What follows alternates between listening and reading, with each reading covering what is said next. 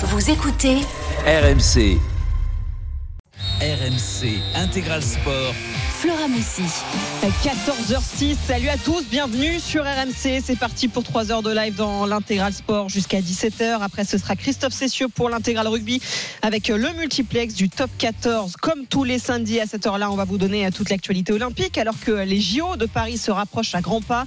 Caroline Jouisse, la nageuse en eau libre tricolore, vient de décrocher son billet pour Paris et elle sera avec nous dans quelques instants, tout comme le judoka euh, Lucas Miredze, médaillé de bronze à Tokyo et vainqueur hier du Grand De Paris. On parlera aussi des sports d'hiver avec l'homme en forme du ski de fond tricolore Lucas Chanava. Pierre Rabadan sera aussi avec nous tout à l'heure pour suivre le début de la 14e journée du top 14. Perpignan Racing, coup d'envoi à 15h. Et puis on reviendra évidemment sur la déroute du 15 de France hier pour l'ouverture du tournoi des 6 nations. La défaite cuisante des Bleus face à l'Irlande 38-17. Il faut digérer maintenant avant de se tourner vers l'Écosse samedi prochain. C'est votre rendez-vous tous les week-ends dans l'intégral sport sur AMC en route pour Paris 2024 alors qu'on est à 164 jours maintenant, 174 jours du début des Jeux Olympiques à Paris. RMC en route pour Paris 2024. RMC radio officielle des Jeux Olympiques et Paralympiques de Paris 2024. Vous suivrez toute la compétition en intégralité sur euh, nos antennes et direction Doha. Tout de suite, où se déroulent les championnats du monde de natation et on va retrouver tout de suite Julien Richard. Salut Julien. Salut Flora, bonjour à toutes et à tous. Et déjà des premiers résultats euh, favorables pour nos Français à Doha.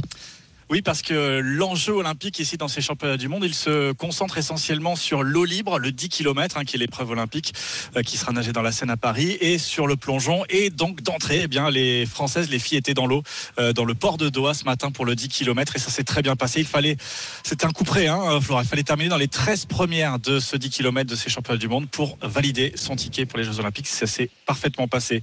Le plan s'est parfaitement déroulé pour les Françaises, puisque Caroline Jouis donc termine septième et Océane Cassignol, la deuxième tricolore qualifiée, dixième. Donc les deux seront bien aux Jeux Olympiques euh, cet été à Paris. C'est la néerlandaise Sharon Van Roovendal qui s'est imposée sur ce 10 km. Et justement, tu en parles, et eh bien Caroline Jouisse est notre invitée aujourd'hui dans En route pour Paris 2024 euh, avec toi, Julien. Bonjour Caroline. Bonjour Flora, bonjour à tous. Merci d'être avec nous. Euh, félicitations déjà pour cette qualification pour les prochains JO à Paris. Ça y est, c'est fait. J'imagine que vous êtes soulagée. Oui, bah merci hein, pour vos félicitations. et euh, Soulagé, oui et non. Je réalise pas vraiment, pour être honnête encore. Euh, donc je pense que ça viendra hein, d'ici quelques jours. Mais euh, voilà, c'est une étape de plus de franchie. Donc euh, je, je, suis content. Caroline, je t'ai vu tiquer quand euh, Flora a fait le décompte des, jeux, des jours qui restaient avant oui. les, Ça va arriver vite. Hein c'est bien ça? Oui, 174, 4 heures et 51 minutes. ah oui, d'accord. donc vous avez forcément déjà en tête cette, cette, échéance. Quand je vous demandais si vous réalisiez un petit peu ce qui se passe, c'est que maintenant, dans, dans 6 mois, à 29 vous allez vivre sans doute le plus grand rêve de votre vie. Et en plus, en plus, Caroline, ce sera devant le public français. Oui, et mes premiers jeux, parce que euh, voilà, j'en ai, j'en ai jamais, j'ai jamais participé aux jeux. C'était mes deuxièmes championnats du monde là, donc euh, c'est voilà. Et du coup, est-ce que vous avez un objectif déjà défini pour Paris ou c'est encore trop loin? Non, c'est encore trop loin. Euh, là, va falloir prendre quelques jours de repos, un peu de vacances, savourer tout ça, réaliser aussi. Et puis après, il faudra se remettre au travail. Et le 8 août, il n'y a plus qu'à. Euh, Caroline, euh, on sait que donc tu le disais, tu as 29 ans, c'est euh, on va pas dire tardif, mais, mais presque dans ce sport de, natation. c'est jeune, c'est jeune, Caroline. C'est très jeune, évidemment. Je suis vieille, j'ai compris. mais ça, signifie, ça signifie quoi justement d'arriver à ça après tant d'années? Finalement, ça a, ça a été long. c'est pas faire offense de dire que c'était pas peut-être celle qui était sur le devant de la scène de l'eau libre ces dernières années, sur le 25 km si notamment, mais une épreuve qui a, qui a disparu, mais le 10 km pas, pas forcément. Et, finalement, euh, tu arrives à, ce Graal-là. ça fait bah, quoi justement comme sensation en plus Je pense que j'ai eu une éclosion tardive, pour être honnête. Après, euh, ça fait quand même euh, deux ans que, que je me mets sur le 10 km et deux ans que sur toutes les Coupes du Monde, je finis dans le top 2 française. Donc euh, voilà, c'est petit à petit. C'est mes deuxièmes championnats du monde, mais j'ai été assez régulière, je pense, surtout sur la dernière année, sur les Coupes du Monde, à réussir à constamment faire un top 10. Donc euh, voilà, là aujourd'hui c'était top 13, c'est contrat rempli et, euh, et puis plus qu'à hein, cet été. C'était stressant ce, ce, ce, coup près des 13, sachant qu'il y a en décembre dernier, c'était encore pire peut-être. Il fallait terminer dans les deux premières françaises, ouais. un truc lutte fratricide dans une Coupe du Monde deux dans les vagues de Funchal. Deux premières françaises, on était, euh, on était 80 au départ, là on était pareil 70, donc euh, grosso modo la même chose. Euh, après, moi, j'ai essayé de me détacher un maximum de cet objectif, que ce soit à Funchal du top 2 ou que ce soit là du top 13, pour pas me mettre trop de pression en fait sur euh, sur ce classement et sur ce top euh, à réaliser. Et, euh, et, je pense que c'était une bonne chose à faire, euh, surtout ici en fait, parce que on peut vite se laisser surmonter. Et enfin de voir qu'on n'est pas forcément dedans. Moi, j'ai une course qui est plutôt progressive. Je pense un peu comme Océane aussi. On était un peu plus en arrière, même si on n'était pas complètement euh, largué, on va dire. Mais euh, on a une course plutôt progressive et dans dans ces courses-là, faut essayer d'être le plus lucide possible et de rester concentré euh, jusqu'à la fin. On est avec Caroline Jouisse, la nageuse en eau libre tricolore qui vient de décrocher son billet pour Paris 2024. Caroline, justement, on va parler un petit peu de ces, jeux encore. Hein, dans six mois, évidemment, le grand rendez-vous. Euh, les épreuves seront dans la Seine. Ça fait beaucoup parler. Est-ce que vous, vous avez des appréhensions à l'idée de, nager dans la Seine, justement?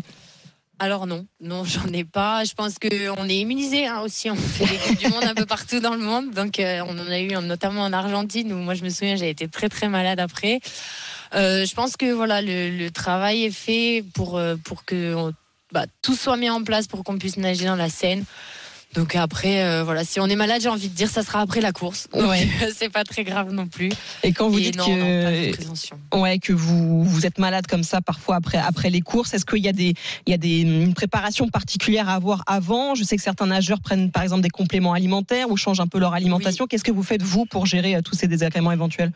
Bah c'est important ouais, de prendre des probiotiques et euh, voilà pour protéger euh, son estomac au maximum. Après voilà comme je disais, je pense qu'on est quand même bien immunisé et euh, moi ça m'est arrivé qu'une fois hein, d'être d'être malade donc. Mmh. Je oui. croise les doigts que ça n'arrive pas une deuxième. C'est aussi intéressant d'entendre justement euh, ce que disent quand même beaucoup de sportifs euh, quand on dit de nager dans la Seine, ça fait peur. On, on, le grand public peut se dire, mais jamais de la vie. Oui, souvent euh, quand non, on dit, en fait, euh, ouais. les gens nous regardent. Ouais, ouais. Bah, c'est pas le, c'est pas le premier endroit où on se dit, tiens, j'ai envie d'aller nager. Hein. C'est intéressant d'entendre cette, cette, euh, cette réponse. C'est quand même possible de, de mm. le faire. A, ça n'a pas pu se faire cet été. Non, non, non. C'était assez frustrant, j'imagine, quand vous étiez avec ce décor olympique déjà ouais, le ouais, ponton ouais. tout ça le pont Alexandre III la, Mhm. la, la tour Eiffel en décor ça, ça ça, ça, vous a fait quoi comme euh, impression de voir ça, de voir cette scène-là pour... C'était impressionnant, c'était vraiment impressionnant. Le décor est, top. Après, ouais, c'était frustrant. Et puis, il prenait, enfin, on n'a pas eu de chance. Hein, il a plu énormément, donc ça, la pluie, évidemment, on peut pas le gérer. Je pense qu'il y aurait pas eu de pluie, ça aurait été tout bon, comme le triathlon a pu nager derrière. Mais, euh, mais voilà, j'espère qu'il pleuvra pas cet été et que tout se déroulera comme il faut. On parlait évidemment des, des test events qui ont été euh, annulés. Euh, effectivement, on parle d'organisation aussi. Caroline, il y a quelques semaines, vous avez lancé une, une, cagnotte pour vous aider à financer votre préparation justement pour, pour ces JO. Maintenant que cette qualification elle est acquise, est-ce que ça va vous aider justement à trouver peut-être d'autres sponsors supplémentaires pour poursuivre cette préparation? On sait que l'aspect financier, ça reste quand même un des enjeux très importants pour, pour les athlètes olympiques aussi aujourd'hui. Et on en parle moins. Oui, oui, oui. Bah après, l'Olib fait partie des sports euh, non professionnels. En fait, c'est considéré comme amateur. Donc, c'est vrai que c'est très dur de gagner sa vie en, juste en pratiquant son sport. Et oui, effectivement, j'ai fait une cagnotte euh, pendant mon stage de préparation euh, en Afrique du Sud. Et, et, elle a bien augmenté. Je suis à 70% là de, de financer. Donc, donc c'est super chouette. Mais j'espère effectivement qu'avec avec la qualif décrochée, maintenant, des portes s'ouvriront. Ouais, bah voilà, si Comment vous voulez aider Caroline, rendez-vous pour cette petite ouais. cagnotte. Vas-y, Julien. Comment, bah, tu, tu, peux peut-être donner le, le, nom de, de Où est-ce qu'on peut la trouver sur tes... C'est sur euh, Helloasso. D'accord. Avec, euh, c'est porté par double projet parce que j'ai un double projet. Je travaille ça. en même temps que mon sport. Donc euh, voilà, le, ça a été porté par Double Projet, qui est un organisme en fait qui aide les athlètes qui ne font pas juste leur sport, qui ont soit des études à côté, soit un travail, soit. Ben on sera au rendez-vous. Merci beaucoup Caroline d'avoir été avec nous dans En route pour Paris 2024. Merci et on vous retrouvera évidemment l'été prochain à Paris euh, sur RMC. On suivra tout ça avec attention. Merci beaucoup Caroline. Euh, Julien, tu restes avec nous parce que euh, c'est que le début de ces mondiaux à Doha. Donne-nous le, le, programme qui nous attend aujourd'hui et dans les jours à venir aussi. Alors on a du plongeon, euh, du water polo euh, toute la semaine. hein. Alors le, plongeon, c'est la finale du 1 mètre ce soir. Il y a le 3 mètres synchronisé homme euh, demain qui est une épreuve olympique. Les Français sont déjà qualifiés, donc l'enjeu n'est pas forcément là, mais ils ont une médaille de bronze à, confirmer, notamment Jules Bouilly, Alexis Gendard. La qualif olympique, ça va se jouer donc en individuel sur ces épreuves du plongeon, euh, 3 mètres et, et- et 10 mètres notamment. Les équipes de France masculines et féminines de water polo qualifiées. hein. Les filles ont réalisé leur meilleur classement historique, sixième au championnat d'Europe il y a quelques jours. Les garçons euh, ont fait une sixième place au championnat du monde l'été dernier. Donc c'est une montée en puissance entre guillemets vers les Jeux où eux ils sont déjà automatiquement qualifiés. Et puis euh, on pense évidemment à la nation course. Là ça se débutera dimanche prochain, donc le 11. Et là c'est un peu particulier. Euh, c'est un peu particulier parce que il y a euh, euh, très peu de. Enfin ça a été c'est les troisièmes championnats du monde en, trois ans et donc il y a peu de nageurs ainsi proches des Jeux Olympiques qui ont fait le choix de venir ici. La délégation française sera très restreinte, 12 nageurs seulement. Et puis les, grandes stars mondiales sont pas toutes là. Il y a quand même des enjeux, mais il n'y a pas d'enjeu de qualification olympique. Et puis j'oublie pas quand même la suite de Caroline. Bah oui. C'est pas terminé, même si c'est pas des épreuves olympiques. Il y a le 5 km euh, notamment et le relais mixte. Euh, C'est bien ça, Caroline. Je, elle, est, elle est encore avec nous. euh. Elle écoute Oui. attentivement. Et les 10 km des hommes Et le 10 également. demain. des hommes demain, évidemment, oui, je, j'avais oublié. Mais non, Merci beaucoup. Olivier, Logan Fontaine, hein, pareil, même topo, qualification olympique en jeu demain, il faut être dans les 13. On sera au rendez-vous. Tu nous donneras évidemment les résultats euh, dans Route pour Paris 2024 euh, demain dès 13h. Merci beaucoup Julien et encore merci à Salut. Caroline Juiz d'avoir été avec nous. L'intégral sport revient tout de suite sur RMC. L'actualité olympique à venir, on sera en direct du Grand Slam de Paris à la Hotel Arena. Lucas Mechedze, troisième à Tokyo en 2021 est titré hier en moins de 60 kilos sera notre invité, le judoka français. 14h17, l'intégral sport arrive tout de suite sur RMC. RMC Intégral Sport. Flora Moussi. 16h, 14h, 21, j'allais dire 16h. Non, pas déjà. On est ensemble jusqu'à 17h sur euh, RMC. On est toujours au cœur de notre magazine olympique. En route pour Paris 2024. On vous rappelle, hein, RMC, radio officielle des Jeux olympiques et paralympiques de Paris 2024. Euh, L'actualité dans quelques instants avec Arnaud Valadon. Mais d'abord, c'est euh, l'un des grands rendez-vous de la saison de judo. Le Grand Slam de Paris à l'Accor Hotel Arena où on retrouve tout de suite Morgane Maurice. Salut Morgane. Bonjour à tous. Ça a commencé euh, hier, Morgane, ce grand rendez-vous. Et il y a déjà des titres pour notre équipe de France. Oui, des Marseillaises dans le- la salle de, de Bercy en moins de 48 kilos. Elle est championne d'Europe, triple championne d'Europe, vice-championne du monde. Shirin Boukli a remporté son premier tournoi de Paris. Elle a piqué au sol la japonaise et ça battre une japonaise au sol, ça veut dire quelque chose. En moins de 57 kilos, Sarah Leonie Sisi, qui est sélectionnée olympique dans cette catégorie, qui est vice-championne olympique à Tokyo, prend la troisième place. Elle bat deux adversaires qui lui posent problème, euh, la Serbe et la, Kosovarde, championne olympique. Elle perd malheureusement sur l'une des, deux Canadiennes en, demi-finale. Et dans cette catégorie, énorme surprise avec une jeune fille qu'on connaît depuis qu'elle est cadette, puisqu'elle battait des seniors. Elle a maintenant 21 ans. Faiza Mogdar. Elle a battu quatre mammouths de la catégorie. Au total, elle, elle s'est offert un titre de championne d'Europe. Il y avait cinq titres de champion du, championne du monde compilés dans sa journée. Et une championne olympique également. Elle allait jusqu'à la victoire en moins de, de 57 kilos. Et chez les, euh, chez les garçons, il y a une victoire en moins de 60 kilos pour un garçon qui est champion d'Europe et médaillé olympique en bronze. C'est Luca Meraidze, Flora. Tu vas nous donner le programme de- du jour dans quelques instants parce qu'il y a encore des gros rendez-vous euh, à venir. Mais d'abord, tu viens d'en parler justement. L'un des vainqueurs d'hier est avec nous aujourd'hui dans l'intégral sport. Euh, Lucas Mechedze, titré en moins de 60 kilos. Bonjour Lucas, merci d'être avec nous sur RMC. Bonjour. Et félicitations. Alors, est-ce que déjà, niveau prononciation Merci de votre beaucoup. nom, euh, je, je suis bien ou dites-nous comment on prononce Mechedze, c'est bien ça? Vous êtes presque, euh, je, je vous en vais pas, c'est Mreidze. Ok, bon, je vais essayer de faire de mon mieux. On va partir faut comme ça. pour les Jeux Olympiques. Exactement, mais évidemment, première victoire pour vous, euh, Lucas, euh, dans ce Grand Slam de, de Paris. On imagine que c'est un titre qui compte dans la carrière d'un judoka. Oui, effectivement, ça compte beaucoup parce que depuis tout petit, euh, avant, je venais euh, voir les grands chelems de Paris. Et aujourd'hui, j'ai de la chance de, de combattre. Et puis hier, j'ai eu de la chance de remporter la médaille d'or. Donc c'était euh, le rêve d'un gosse qui s'est réalisé. Puis euh, c'est une case décochée euh, dans mon palmarès. Donc je suis très content d'avoir décroché ce titre devant le public français, devant mes proches qui étaient venus hier très très nombreux à m'encourager. Ouais, vous avez fait durer le suspense hein, quand même parce qu'il y a cette victoire euh, obtenue euh, au bout du Golden Score. euh, Vous avez offert des émotions à tout le monde dans le public. hein. Oui, il n'y a pas eu de match facile sur la journée. Cha- Chaque, match a été difficile, euh, surtout mon deuxième combat contre un Ouzbek où j'ai fait 10 minutes de combat. Et euh, j'ai réussi à gagner ce match, mais ça a vraiment joué à rien. Ensuite, j'ai réussi à restructurer mon judo et puis euh, sur les combats d'après, j'étais beaucoup mieux. Et puis après, la finale, c'était un combat plutôt tactique où j'ai pas réussi à faire tomber mon, mon adversaire, mais j'ai réussi à gagner mon combat par euh, des pénalités. Lucas, tu sens qu'on est en année olympique, il y a beaucoup de judokas, il y a 70 judokas par exemple, la catégorie des moins de 73 kilos, que tout vient sur toutes les compétitions et que là le niveau il est vraiment très très dur. Tout le monde a basculé dans l'objectif Paris de 24. Oui, c'est c'est certain. euh, tous les pays, toutes les nations, euh, ils sont en préparation pour les Jeux. Donc euh, il y a beaucoup de tournois, mais euh, euh, à chaque tournoi, il y aura beaucoup de monde parce qu'il y en a, ils ne sont pas encore qualifiés. Et ceux qui sont qualifiés et sélectionnés par leur pays, ils ont besoin de marquer des points pour essayer d'être tête des séries, pour avoir un bon tirage aux Jeux Olympiques. Donc tous les tournois qui vont arriver, ils vont être assez relevés et assez forts. Gagné justement à Paris, Lucas, à six mois du début de ces, ces jeux dont tout le monde parle, qui se dérouleront à Paris. On imagine que c'est un signe quand même particulier pour vous. Ça doit vouloir dire quelque chose de gagner euh, là où vous serez dans six mois. Oui, je- j'en rêve. Euh, Tous les matins, quand je me lève pour aller à l'entraînement, je sais, je sais pourquoi j'y vais. Euh, Je sais pourquoi je me mets dans le rouge lors de mes entraînements. Parce que l'objectif, c'est vraiment Paris 2024. Donc aujourd'hui, j'ai gagné. Euh, je suis très content. C'est une répétition pour les Jeux Olympiques. Mais euh, ça reste qu'un tournoi. Donc l'objectif, c'est vraiment les Jeux Olympiques. On est avec Lucas Mechedze, notre judoka français, vainqueur du Grand Slam de, Paris hier en moins de 60 kilos. Euh, Vous avez votre billet en poche, Lucas, pour Paris 2024. Mais vous en avez parlé, il y a quand même encore des points à aller chercher pour être tête de série, justement, à ces JO. Ça va être ça, votre objectif maintenant, aller chercher ces quelques points qui manquent?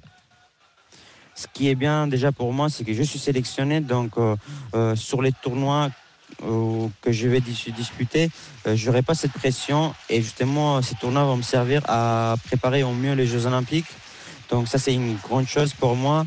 Et puis après, oui, les tournois comptent, c'est important parce que ça me permet d'être tête des séries. Après, si je ne suis pas tête des séries, ce n'est pas grave parce qu'aux Jeux Olympiques de Tokyo, j'ai pas été tête des séries, mais j'ai quand même réussi à décrocher une médaille de bronze. Mm. Donc, euh, si je suis tête des séries, c'est très bien. Et si je ne le suis pas, euh, je vais faire 100. Et puis, euh, voilà, ça sera, ça sera pas très, très grave. Mais en tout cas, je suis bien parti pour être tête des séries euh, en remportant les tournois de Paris. Lucas, tu as été sélectionné par la Fédération française de, de judo assez tôt après les, championnats d'Europe, alors que la lutte aurait pu continuer avec Cédric Revol et, Romain Valadier-Picard.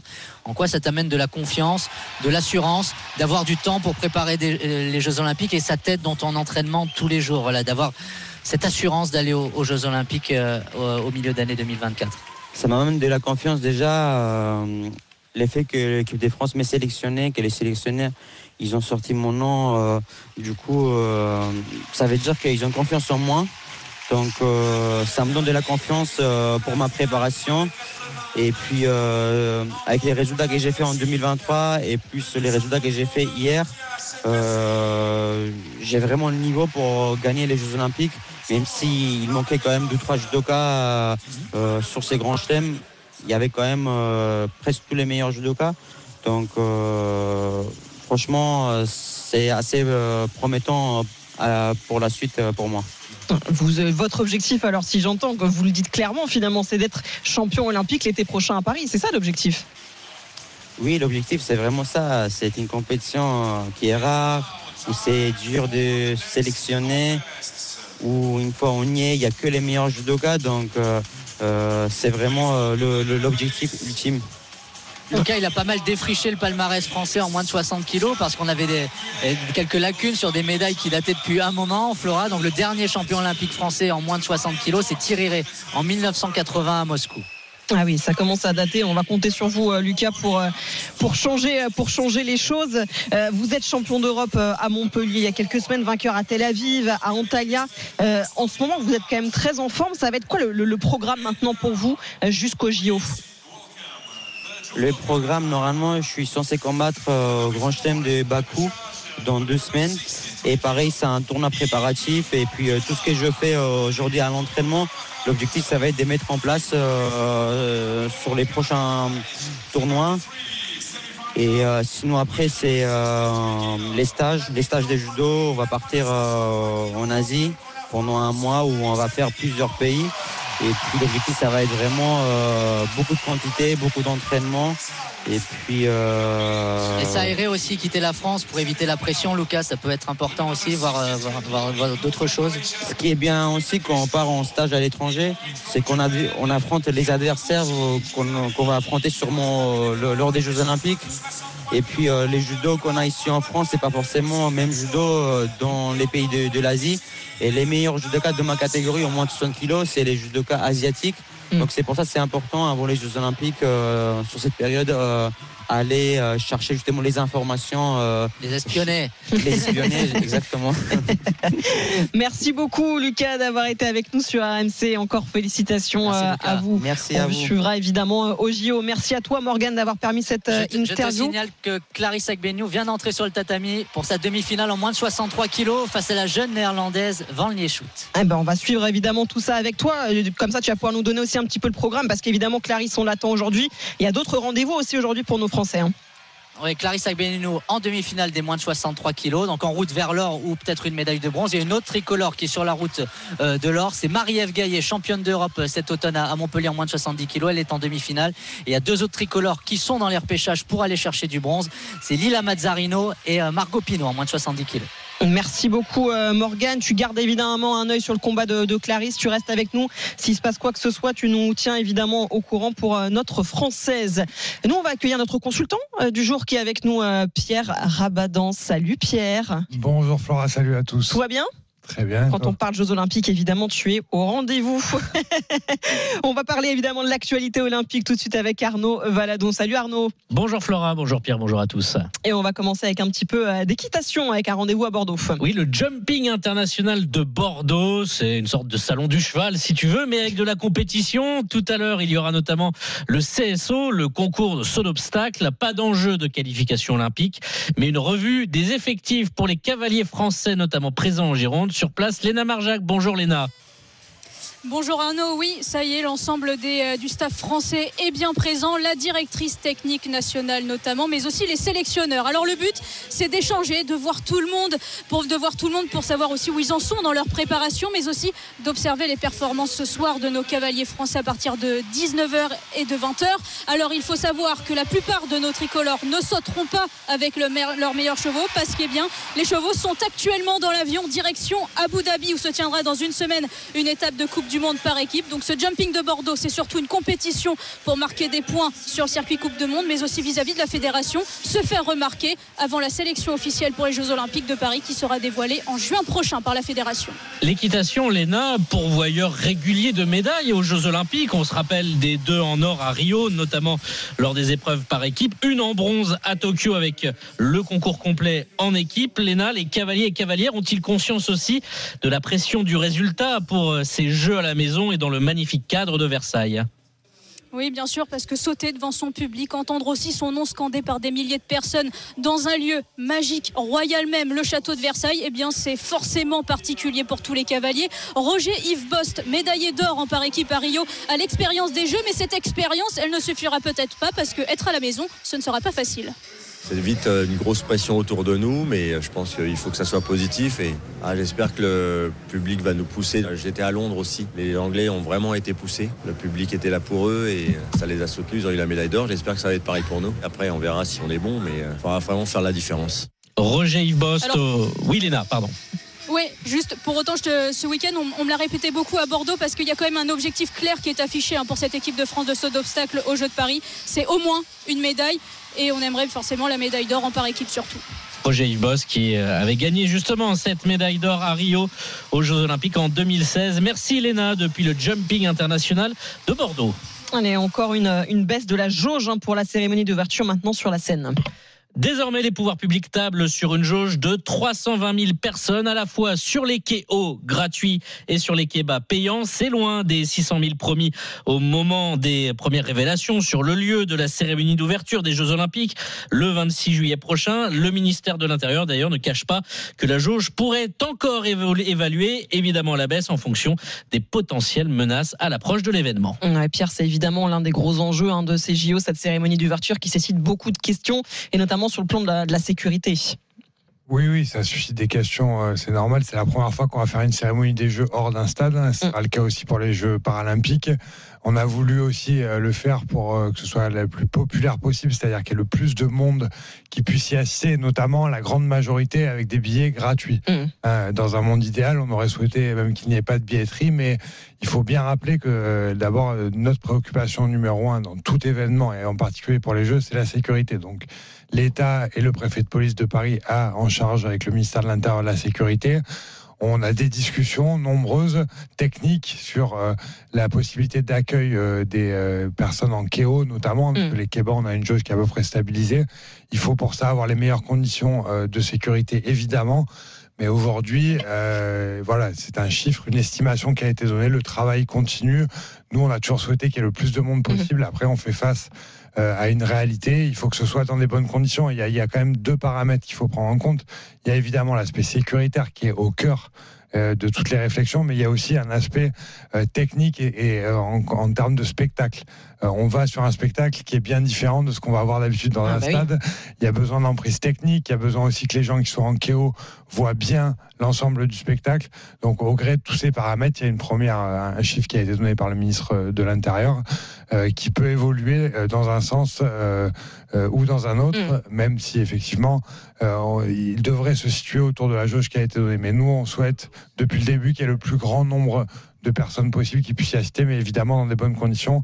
Les bonnes conditions, c'est une sécurité évidemment optimale euh, et aussi des bonnes conditions de visibilité du spectacle. Ce sera totalement inédit, euh, quoi qu'il arrive. Euh, Arnaud, des nouvelles de nos champions d'Europe euh, handballeurs français. C'est déjà la reprise pour eux, ça enchaîne. hein. Avec la Coupe de France ce week-end pour ceux qui évoluent en France, alors qu'on rappelle, les Bleus ont joué leur finale il y a à peine six jours, des calendriers infernaux dénoncés depuis plusieurs années par les joueurs. Il faut donc se gérer malgré cet enchaînement titanesque. Pour Elohim Prandi, joueur du Paris Saint-Germain handball, héros de la demi-finale, il veut tout faire pour prévenir évidemment une blessure à cinq mois des JO.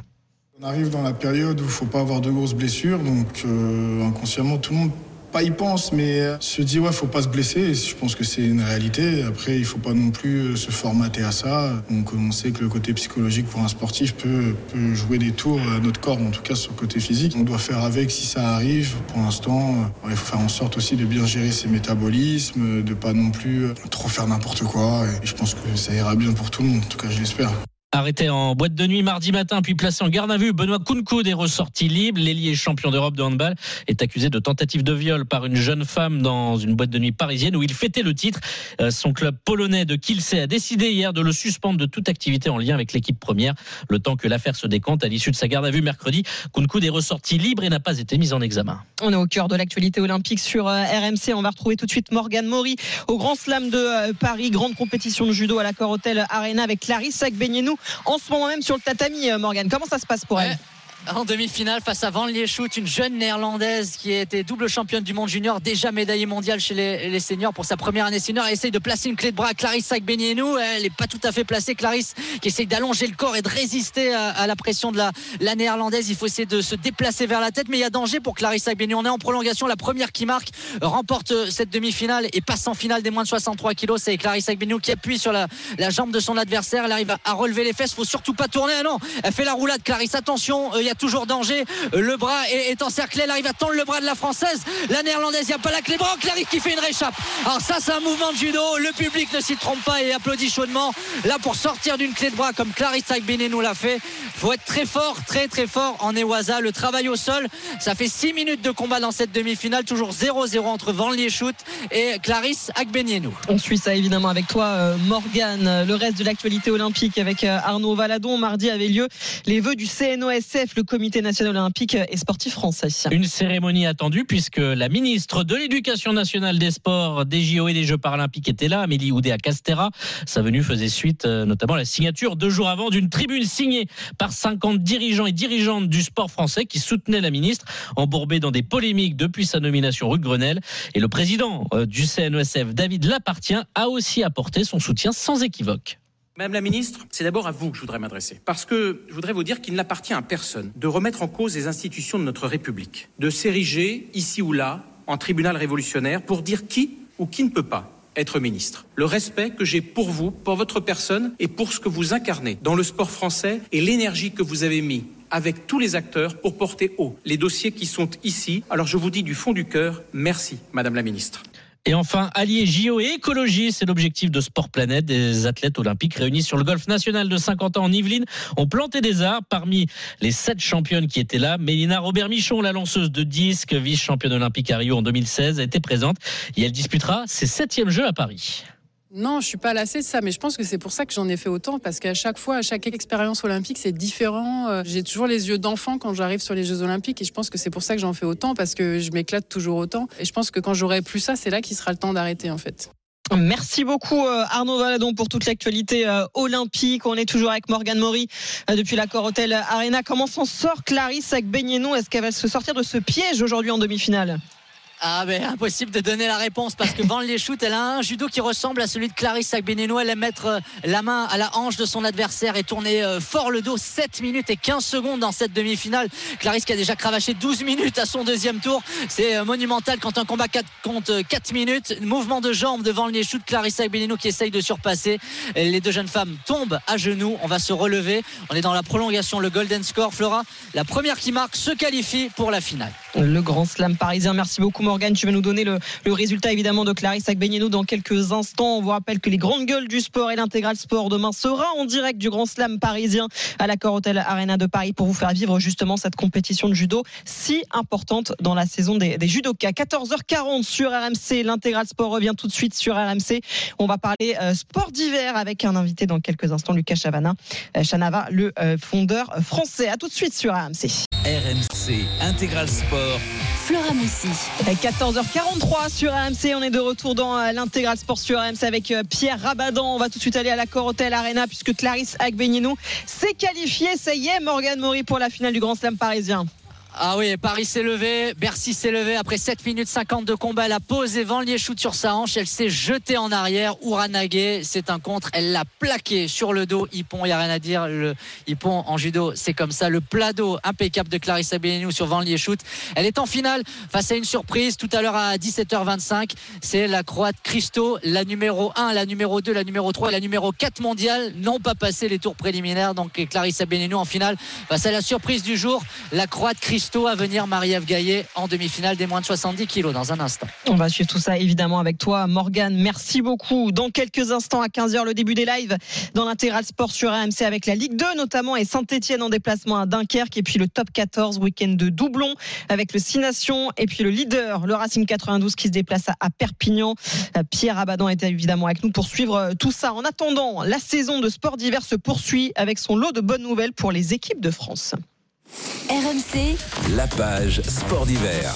Et avant d'accueillir notre invité du jour, place d'abord à l'actualité. Ça devait être le grand rendez-vous du jour, la descente homme à Chamonix. Mais en cette période presque estivale, difficile d'avoir euh, de la neige qui tient. On va retrouver euh, sur place Arnaud Souk. Salut Arnaud.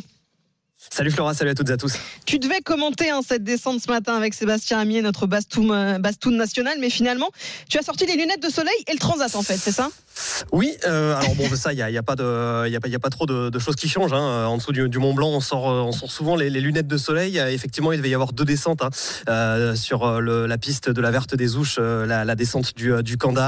Euh, malheureusement, elles n'ont pas pu avoir lieu. Alors, il y avait de la neige sur la Verte des Ouches. Il y a toujours de la neige. Il y a même de la très bonne neige. Mais le problème, c'était toute la sécurité de ce qu'il y avait autour. Parce qu'en gros, pour euh, enneiger la Verte des Ouches, on avait pris la neige qu'il y avait euh, dans les ravins, dans les fossés, euh, sur le côté de la piste. Et le problème, c'est que comme il y avait plus de neige, si jamais il y avait une chute, ça allait être extrêmement dangereux, évidemment, pour, pour les skieurs en cas de, sortie de piste. Donc voilà la raison pour laquelle ces deux descentes de la Verte des Ouches ont été, ont été annulées.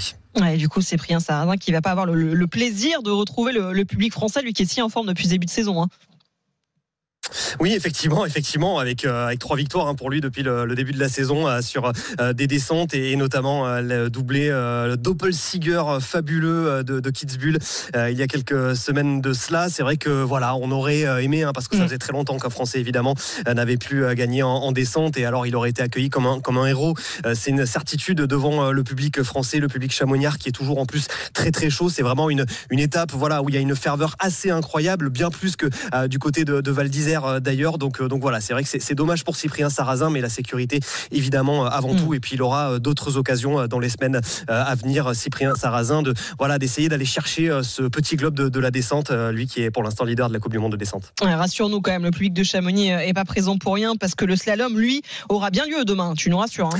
Et oui, et oui, je te rassure, je te rassure Flora, effectivement, le, slalom aura, aura, bien lieu, hein, puisque je te le disais, la, piste, elle est, elle est enneigée. Alors euh, certes, ce ne sera pas euh, une neige euh, vraiment hivernale, c'est plutôt ce qu'on appelle des neiges de, printemps, des neiges de très basse altitude. Il faut dire que la Verte des Ouches aussi est une piste de, basse altitude. Donc voilà, on retrouve des, neiges, on va dire quand même, qu'on retrouve souvent hein, lorsque les slaloms se, déroulent sur, sur cette piste de, Chamonix. Donc oui, effectivement, il y aura des Français, il y aura Clément Noël, qui l'a gagné à deux reprises, qui l'ont passé était sorti en deuxième manche, mais qui avait remporté euh, la première manche de ce slalom de, Chamonix. Et puis on suivra aussi euh, de très très près, euh, voilà, l'une des valeurs montantes, on va dire, de, cette équipe de France. Il est de la même génération que Clément Noël. Il a mis un petit peu plus de temps à éclore que le Vosgien. C'est Steven Amier, le fils de notre consultant, le mmh. fils du vice-champion olympique de slalom 2002, Sébastien Amier. Donc Steven Amier qui eh bien, a enchaîné les places dans le top 20 deux fois 11e et puis une fois 6e surtout sur la Ganslern à Kitzbühel il y a deux semaines de cela. Donc on espère pour lui aussi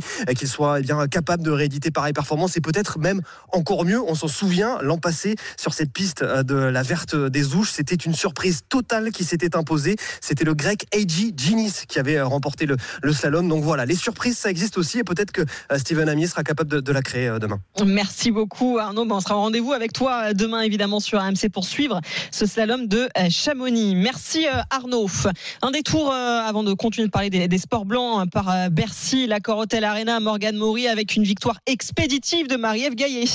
Ah oui, Clarissa Agbenenou a fait dans la longueur. Marie-Ève Gaillet a été expéditive. 9 secondes pour euh, sortir euh, une surprise du tableau. La portugaise Spina sur un grand fauchage extérieur. Au Sotogari, elle lui a mis, elle lui a collé le tatami dans le dos. Marie-Ève Gaillet qui est sur son nuage depuis son titre européen à Montpellier. Elle est extrêmement forte, la parisienne du, 15e arrondissement. Elle sera en finale des moins de 70 kilos tout à l'heure vers 17h50. Elle ne connaît pas encore l'identité de son adversaire. Ce sera une croate ou une allemande. Et l'autre bonne nouvelle, c'est Margot Pinot. Dans cette même catégorie des moins 70 kilos. Elle disputera le combat pour le bronze. Et on sera au rendez-vous évidemment pour vous donner les, derniers résultats de, nos Français. Merci euh, Morgane.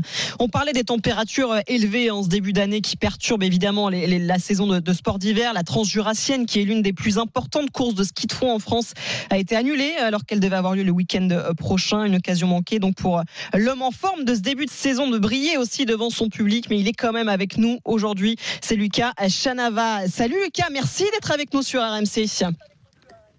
Bonjour, merci de me recevoir. J'en parlais de cette transjurassienne. Est-ce que déjà, justement, tu avais euh, prévu euh, de la disputer? Est-ce que tu es déçu de cette annulation? Euh, non, moi j'avais pas prévu de la faire parce que euh, on repart assez vite là au Canada pour la prochaine Coupe du Monde. Du coup, c'était pas mon programme, mais toujours déçu d'apprendre euh, que des courses sont annulées de toute façon, que ce soit en alpin ou en fond. Et j'imagine que justement ces conditions météo dont on parle de plus en plus régulièrement finalement dans ces saisons de, sport d'hiver, ça perturbe aussi vous vos préparations. Comment toi tu gères ça justement au cours de ta saison? Euh, ouais, bah, hum, moi j'ai la chance de vivre entre la Norvège et la France. Donc euh, quand je suis en Norvège, souvent les conditions sont assez bonnes. Et là en France aussi, bah, moi je suis du Grand Bornand, donc euh, on a quand même des assez bonnes conditions, comme c'est un petit peu. Enfin, on arrive à avoir des bonnes conditions d'entraînement. Et donc ça va, je, je m'en sors bien. Ah, ça t'empêche pas, en tout cas, ça c'est sûr d'être en très grande forme avec cette deuxième place le week-end dernier sur le sprint libre de Goms en Suisse. Ton quatrième podium déjà cet hiver, c'est fou ce qui se passe en ce moment pour toi. ouais, ouais c'est vrai que ça, ça, ça, se passe bien. Ça, ça a bien commencé l'hiver et j'espère que ça va continuer comme ça un peu. pour la suite. On croise les doigts euh, pour toi avec, avec le recul. Est-ce que tu, tu savoures cette deuxième place où il y a quand même un petit peu de frustration d'avoir été dépassé sur le fil par euh, le Norvégien Johannes Klebeuf? Non, il y, a, beaucoup. Bah, je savoure bien sûr parce que c'est un super résultat, mais il y a beaucoup beaucoup de frustration parce que j'étais vraiment là-bas pour euh, pour gagner, comme beaucoup de courses, mais là j'avais vraiment euh, moyen de le faire. Donc euh, bah ouais, puis comme ça s'est joué sur les derniers mètres au jeté de pied, donc la photo finish, c'était un peu un peu frustrant, mais, euh, mais voilà, il y aura d'autres occasions. Je continue à travailler pour et, j'espère pouvoir prendre ma revanche assez vite. Tu avais passé quand même toute la course euh, en tête et, puis finalement, il y a cette arrivée dans le stade avec, tu as quand même le double champion olympique qui arrive dans tes talons. Euh, comment on fait à ce moment-là pour, pour gérer ce, ce retour-là? Tu dois le sentir revenir dans ton dos forcément. Ouais, alors euh, tout le début de journée, je pouvais le gérer parce que je voyais, euh, j'avais l'ombre du, soleil donc sur le stade, donc je voyais à peu près où il était euh, avec un petit peu d'avance. C'est presque menaçant de le voir l'ombre qui arrive comme ça sur toi. Hein. ouais, ouais. Bah, après là, du coup, pour la finale, il y avait plus d'ombre et donc justement, je savais plus trop où il était, donc j'ai un peu plus foncé que, que d'hab. Et puis je savais très bien que c'était son secteur bah, vraiment, enfin, préféré pour lui de la course. C'était toute cette partie là. Donc moi, j'avais vraiment euh, juste à défendre et à, essayer de le surprendre. Et j'ai pas trop de choses à me reprocher là-dessus. Et après, bah, le seul truc que je me reproche un peu, c'est que dans la dernière ligne droite, euh, quand il est revenu à ma hauteur, j'ai, j'ai moins bien skié que sur l'écart ou la demi parce que bah, j'avais vraiment envie. Et du coup, euh, souvent, quand tu as vraiment envie, tu passes un peu par l'avant avec les épaules ou quoi. Et donc, j'ai un peu déskié à ce moment-là. Donc, c'est un peu le ce que je regrette. Mais, euh, mais voilà, de toute façon, j'ai tout donné, donc je suis, je, quand même satisfait pour ça. On est avec Lucas Chanava, notre fondeur français dans l'intégral sport sur AMC. Pour ceux qui connaissent pas forcément, tu t'en as parlé un petit peu là dans tes, dans tes propos. Le sprint, ça se dispute sur différents tours. Hein. Il y a d'abord les qualifications, ensuite les quarts de finale, les demi, etc. Puis la finale. Euh, comment on fait justement pour rester performant comme ça toute une journée avec euh, les courses qui s'enchaînent? Ouais, ouais, c'est clair, c'est assez particulier parce que c'est très lactique. Donc, euh, comme, euh, comme on, a dit là, ça attaque par une qualif où là, c'est vraiment un effort solo. Euh, euh, de 3 minutes où on finit vraiment haut euh, en acide lactique et très chargé. Ensuite, deux heures après, on repart pour les quarts de finale, les demi-finales et les finales qui sont espacées toutes les 20 minutes. Et là, c'est en 6 contre 6, donc la course, elle change totalement. Euh, c'est-à-dire qu'il y a seulement les deux premiers de chaque quart, demi, pour passer jusqu'à la finale. Et ensuite, en finale, on est 6 pour faire le résultat final. Et, et, donc ouais, ça fait quand même étaler sur une grosse mmh. journée beaucoup de, de moments lactiques. Et donc il y a énormément de récupération euh, qui rentre en jeu et surtout, euh, bah, malgré tout, ça reste vraiment de l'endurance et, et, ça reste du ski de fond. Quoi. Ça reste une base forte d'endurance et sur lequel on vient rajouter un peu d'explosivité. C'est un peu l'intérêt du sprint et aussi bah, ce qui rend, le rend un peu plus spectaculaire, c'est ça, c'est cette confrontation directe qu'on a et, comme c'est sur du court, bah, c'est vraiment ça s'attaque, il se passe des choses. Donc ouais, bah, j'invite tous ceux qui ne connaissent pas à regarder un peu des vidéos en tout cas. Vaut mieux regarder que pratiquer parce que c'est bien trop dur euh, pour nous, euh, Lucas. Euh, l'un des autres faits marquants de, de, de ta saison aussi, c'est d'avoir terminé en tête du classement par points en sprint du mythique Tour de ski et ça aussi, euh, on imagine que ça représente beaucoup pour toi. Hein. Ouais, ouais, ça c'est vraiment, euh, je suis vraiment super euh, content d'avoir pu faire ça. C'était un peu une surprise parce qu'en fait, bah, déjà avant le tour de ski, j'ai fait une semaine au lit avec le Covid et puis bah, j'ai eu deux jours d'entraînement juste avant le tour pour me remettre. Et au final, j'ai eu de la chance et que ça n'a pas trop impacté ma forme et j'étais vraiment en forme dès le tour de ski. Donc bah, je m'étais préparé sur le tour pour euh, bah, viser la, gagne sur les, les, épreuves de sprint. Donc ce que j'ai réussi à accomplir, ça c'est vraiment une énorme satisfaction. Après, euh, justement, ça m'a donné euh, la chance de pouvoir jouer ce, maillot-là, distinctif. Donc, c'est vraiment comme le maillot de sprint au, Tour de France. Quoi. Mmh. Il y a aussi sur les étapes de distance qu'on peut marquer des points. Et donc moi, tout le reste, euh, donc on a eu deux sprints et sur les trois, trois quatre derniers jours euh, après le dernier sprint, il a fallu que je le défende au, maximum, donc euh, que je j'aille un peu un peu plus loin que ce que j'ai l'habitude de faire et, c'était hyper intéressant de pouvoir jouer ça. Ouais. Bon, Lucas, tu es troisième en ce moment au classement de la spécialité de la Coupe du Monde. Allez, l'objectif de cette fin de saison, quand même, faut aller chercher le, le globe du sprint. Là, il est pour toi cette saison? Ah c'est la, fin de saison, c'est encore long. Il y a encore pas mal de courses. Mais moi, de toute façon, je vais essayer de chercher toutes les courses les unes après les autres. Et puis, bah, c'est vrai que si ça se passe bien euh, dans ce sens-là, euh, le, globe euh, mm. sera jouable. Mais la lutte est très dense et, on a un Norvégien très très fort pour, pour cet objectif aussi. Ouais, mais t'es pas si loin, t'es pas si loin. Merci beaucoup, non, Lucas. Non, non, c'est vraiment au coude à coude. Exactement. On va compter sur toi dans cette saison, évidemment. Merci beaucoup, Lucas. Chana va d'avoir été avec nous sur AMC. Un plaisir de t'avoir bah, dans, dans l'intégral sport. À très vite et bonne chance pour la suite de ta saison. 14h55 sur RMC, l'intégral sport revient tout de suite avec euh, Pierre Abadan. Le début des lives, c'est dans quelques instants avec le top 14, notamment le coup d'envoi de Perpignan Racing à 15h. À tout de suite sur RMC. RMC Intégral Sport. Flora Moussi. 15h05 sur RMC. Merci d'être avec nous dans l'intégral sport avec euh, Pierre Rabadan, toujours en forme, encore plus en forme là parce que le top 14 ça vient de partir du côté de, Perpignan face euh, au Racing. C'est la 14e journée, week-end de doublon. On va remuer le couteau dans la plaie dans quelques instants en revenant sur la défaite, la déroute du 15 de France hier soir pour son entrée en liste dans le tournoi destination face euh, à l'Irlande. Mais d'abord, on va aller voir Julien Landry donc du côté de Perpignan. Salut Julien.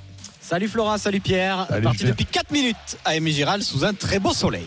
Et du coup, est-ce que c'est pas le moment ou jamais pour faire tomber le, leader qu'un week-end de, doublon, euh, Julien, avec tous les absents? Ouais, c'est vrai, il manque 4 euh, absents du côté du, Racing, mais il en manque 3 aussi du côté de l'USAP. Et on a tendance à dire parfois que les petits sont plus souvent pénalisés parce que ben, à Perpignan, il leur manque notamment ben, 3, leurs 3 meilleurs joueurs et qu'ils sont parfois difficilement remplaçables, notamment Possolo Tulagi qui était censé être là cette semaine et qui a débarqué euh, jeudi du côté du 15 de France pour remplacer euh, Taoufienois. Et les Racingmen ont l'habitude de gérer les doublons et d'ailleurs ils ont démarré très fort euh, cette partie depuis 3 minutes, et même si là rien en avant. Mais Monsieur Kerr va revenir à une pénalité en faveur des Racingmen, les Catalans qui se sont mis euh, sous pression dès le coup d'envoi, avec un en avant sur la réception du coup d'envoi, une mêlée. Et depuis ben, 5 minutes maintenant, ils sont quasiment dans leurs 22 mètres, en train de défendre pour essayer d'empêcher les Racingmen de marquer. Les Racingmen qui veulent évidemment essayer de d'oublier la claque de la semaine dernière reçue contre le Stade Toulousain à domicile. 5 minutes 0 à 0 et Mégiral. Ah, c'est parti fort. Ouais, Perpignan qui démarre pas très bien ses matchs hein, de manière générale. Euh, c'est un peu une constante qu'ils ont. Et pour le coup, le Racing euh, ont plutôt euh, démarré en fanfare un peu finalement comme ce qu'on a vu hier soir, où l'entame de match avait été totalement à l'avantage des Irlandais.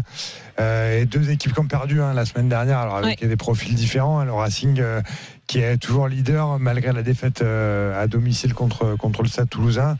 Et Perpignan qui voit Oyonnax recoller et Montpellier donc euh, il leur faut absolument gagner aujourd'hui, mais pour l'instant, il va falloir mettre d'autres ingrédients que ce qu'on a vu dans les cinq premières minutes. dans cette course pour, pour le maintien qui s'annonce aussi passionnante euh, en euh, top 14. On va revenir te voir, Julien, dans quelques instants, parce que le Racing n'est pas loin de, la ligne là. Juste le temps de faire un coucou aussi à, Jean Baumel, parce que c'est parti en Ligue 2, la 23e journée entre Dunkerque et Saint-Etienne. Salut Gibo Salut Flora, salut Pierre. 7 minutes de jeu 0-0. Et comme hier soir, ce sont les, les Verts hein, qui, qui dominent, mais ah, les Verts de Saint-Etienne. en fait, encore, c'est ça. Hein. Bah, non, je veux faire plaisir aux supporters de Stéphanois. Et un match en jeu très important euh, pour les deux équipes puisque deux points euh, pour les Stéphanois à reprendre pour être euh, cinquième et voilà viser les, barrages et pour Dunkerque qui est bien essayer d'en créer un petit, un petit peu plus.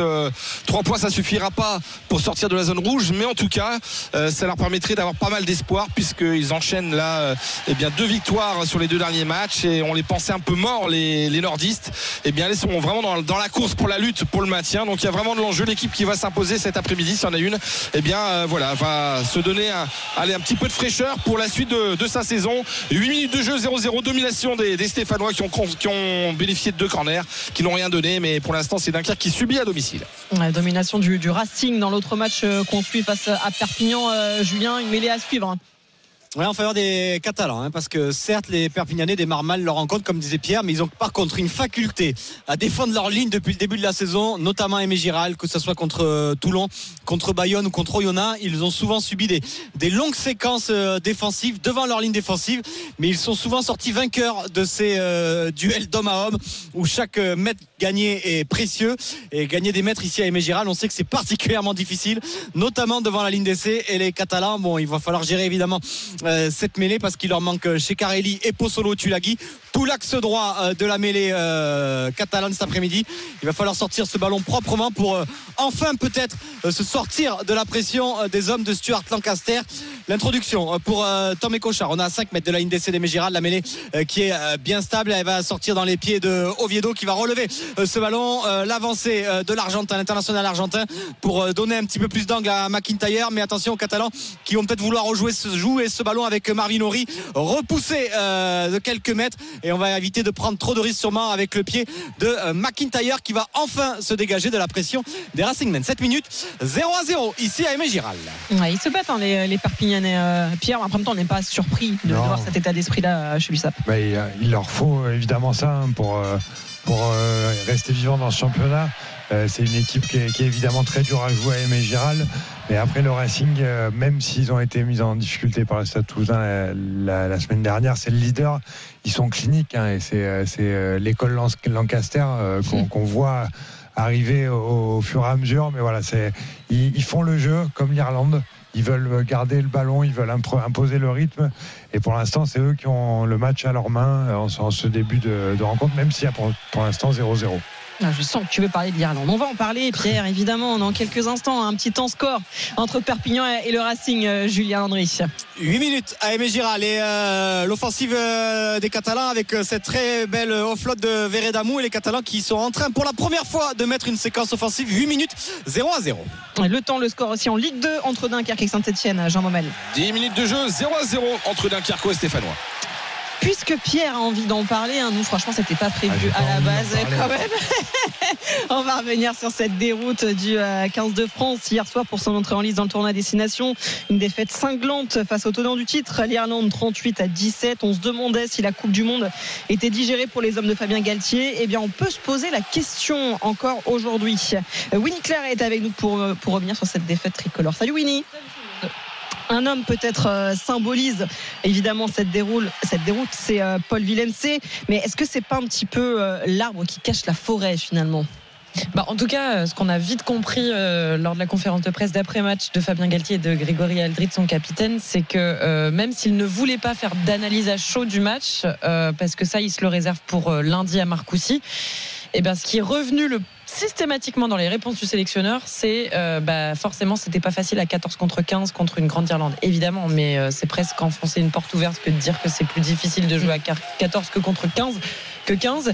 Euh, mais en tout cas, c'est quand même la seule raison qu'il nous a donné hier soir. Parce que pour l'instant, il n'a pas voulu faire l'analyse de la prestation de ses joueurs extraordinaire des Catalans. Deux minutes de possession, 25 temps de jeu quasiment, des flotte, des piliers, des passes dans le dos des deuxièmes lignes. On est parti, on a fait du large-large à plusieurs reprises.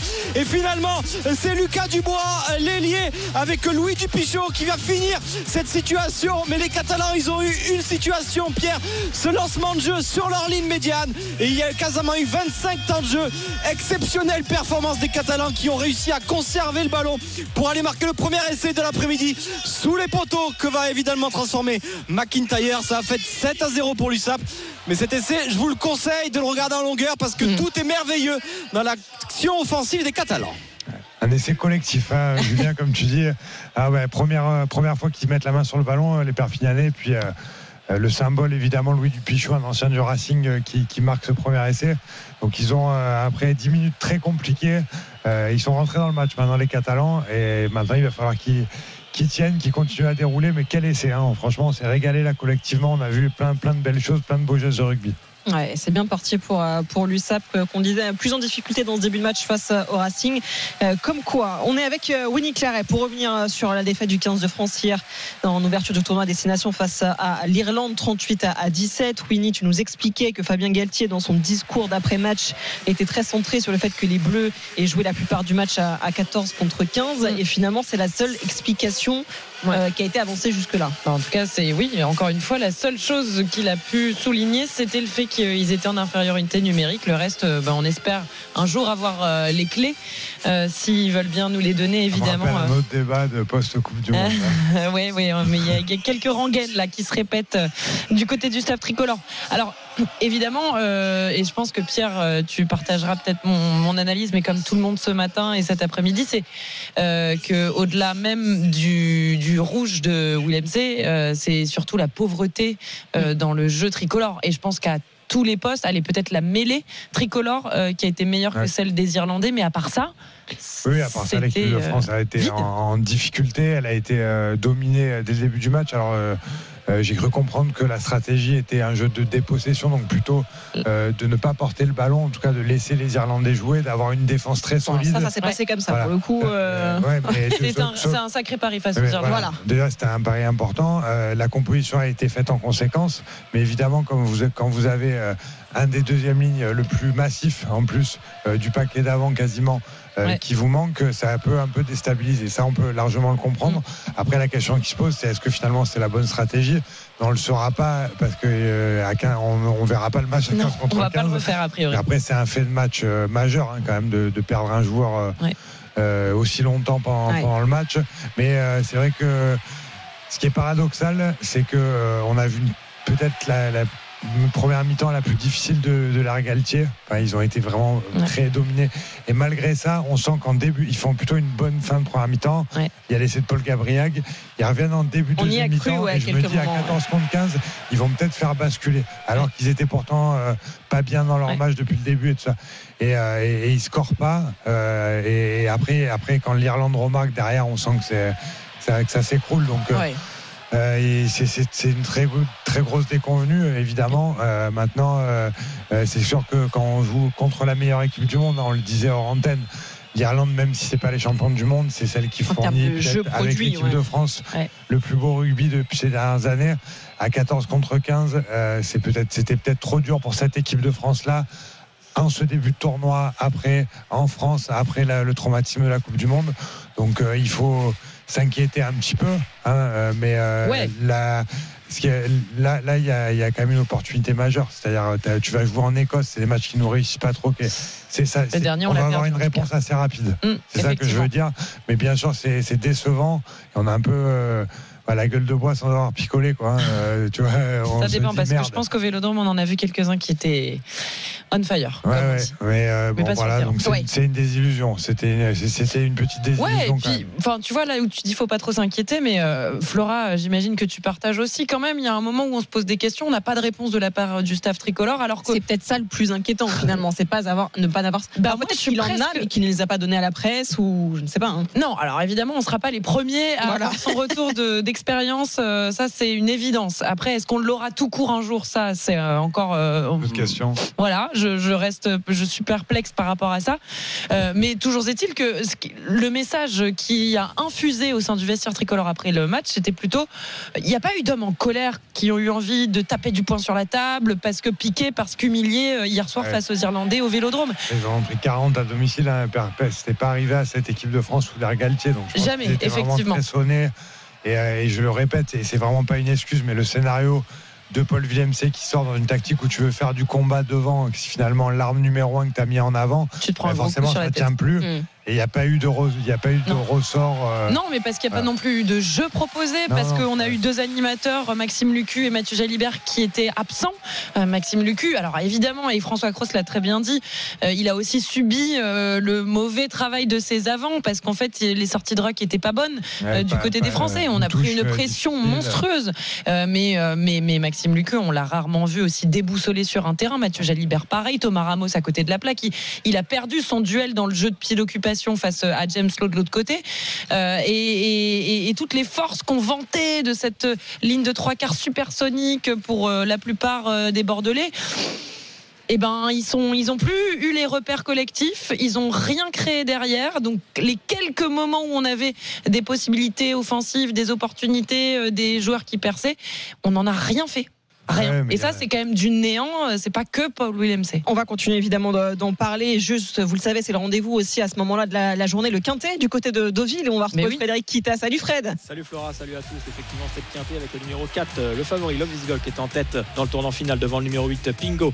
Alors qu'on a rapproché également du numéro 10 Jordanella à l'extérieur. C'est toujours le numéro 4 Love is Gold qui est en tête dans cette dernière ligne droite à 300 mètres du poteau. Euh, il a les choses pour l'instant bien en main avec Stéphane Pasquier en selle son jockey. Jordanella, le numéro 10 se rapproche également le numéro 6 euh, Uzel côté corde, mais c'est toujours le numéro 4 qui a l'avantage, alors que tout à l'extérieur, on a également le numéro 11 qui termine fort. Toujours le numéro 4 en tête, avec euh, tout à son extérieur. Toujours le 4 dans le 4 euh, qui a toujours l'avantage de l'Office Gold, même si aux abords du poteau, il y a un concurrent qui termine très très vite. Ça va être le numéro 5, Bohemia Rhapsody, qui devrait s'imposer hein, de, justesse au passage du poteau. On va vous dire ça dans quelques instants, mais le 4 a été très coriace dans cette épreuve il va s'incliner juste aux abords du poteau. Ah. Très très serré, hein. c'est le 5 qui s'impose devant le 4. Il y a photographie pour l'instant. Ensuite, il y a le numéro 12 également qui a bien terminé, le numéro 11 et le numéro 10. C'est très très serré dans cette compétition. je vous donnerai l'arrivée définitive du quintet hein, dans le flash de 16h. Mais photographie pour la victoire entre le 4 et le 5, préférence pour le numéro 5. Ensuite, photographie pour la troisième place entre le 11 et le 12 et la cinquième position pour le numéro 10. Les jeux d'argent et de hasard peuvent être dangereux. Perte d'argent, conflits familiaux, addiction. Retrouvez nos conseils sur joueurs-info-service.fr et au 09 74 75 13 13. Appel non surtaxé. Merci à Fred euh, Kita. On parle du tournoi destination et de la déroute de l'équipe de France euh, hier soir. Destination, ça se poursuit aujourd'hui avec le coup d'envoi d'un nouveau match. L'entrée en liste de l'Angleterre sur la pelouse de l'Italie. On va suivre ça avec Pierre Thévenet. Salut Pierre. On suivra ça avec Pierre Thévenet, euh, évidemment. Mais euh, oui, Winnie. bien sûr. Bah, nous, on va regarder Pierre, en attendant. tu- Est-ce que Pierre, Pierre, es-tu là? Il arrive. Pierre Rabadan est là, mais pas Pierre, tu Pierre. Merci de me Pierre répondre, Rabadan. Pierre. Bon, alors, on va suivre on va évidemment prendre un nouveau cette, euh, commentateur sportif, Pierre Rabadan. Cette. Italie-Angleterre, évidemment, euh, d'un coin de l'œil, mais puisque Pierre Rabadan est là avec toi, euh, Toujours Winnie. 0 à 0 en tout cas entre l'Italie et l'Angleterre. En même temps, ça fait une minute. Ça vient de partir. Merci Voilà. beaucoup, Winnie. On retrouvera Pierre Thévenet dans, dans quelques instants. On parlait de cette équipe de France battue, je le disais hier soir, par euh, l'Irlande. Euh, on a senti quand même des Bleus émoussés euh, un petit peu physiquement, peut-être psychologiquement. On a entendu Thomas Ramos au micro du diffuseur après la rencontre être un petit peu agacé par la question sur euh, l'après Coupe du Monde. Voilà, est-ce Ah que oui. c'est digéré ou pas? On l'a senti un petit peu agacé, presque euh, bien sûr que c'est digéré. On est passé à autre chose. On peut se poser la question euh, quand même, oui. Bah, D'ailleurs, on leur a tous posé la question hier C'est ça soir. qui les a agacés un peu. Euh, oui, oui, mais c'est sûr qu'on va pas les laisser tranquilles euh, sur la Coupe du Monde, sur la digestion de cette Coupe du Monde, mais pas tant mentalement que déjà physiquement. Euh, parce qu'ils ont tellement subi hier face aux Irlandais sur tous les secteurs de jeu que forcément la question se pose de leur état de forme euh, à ces, bleus-là qui quand même pour certains font quasiment un cadran complet parce que ils ont fait toute la saison dernière de top 14 pour certains jusqu'à la finale. Ils ont eu deux semaines à peine de vacances. Ils ont fait toute la prépa puis la Coupe du Monde et pour certains ils ont repris quasiment Direct, juste après ouais. euh, la, la- la finale de, de- de la Coupe du Monde. Donc là, en fait, évidemment que la question se pose.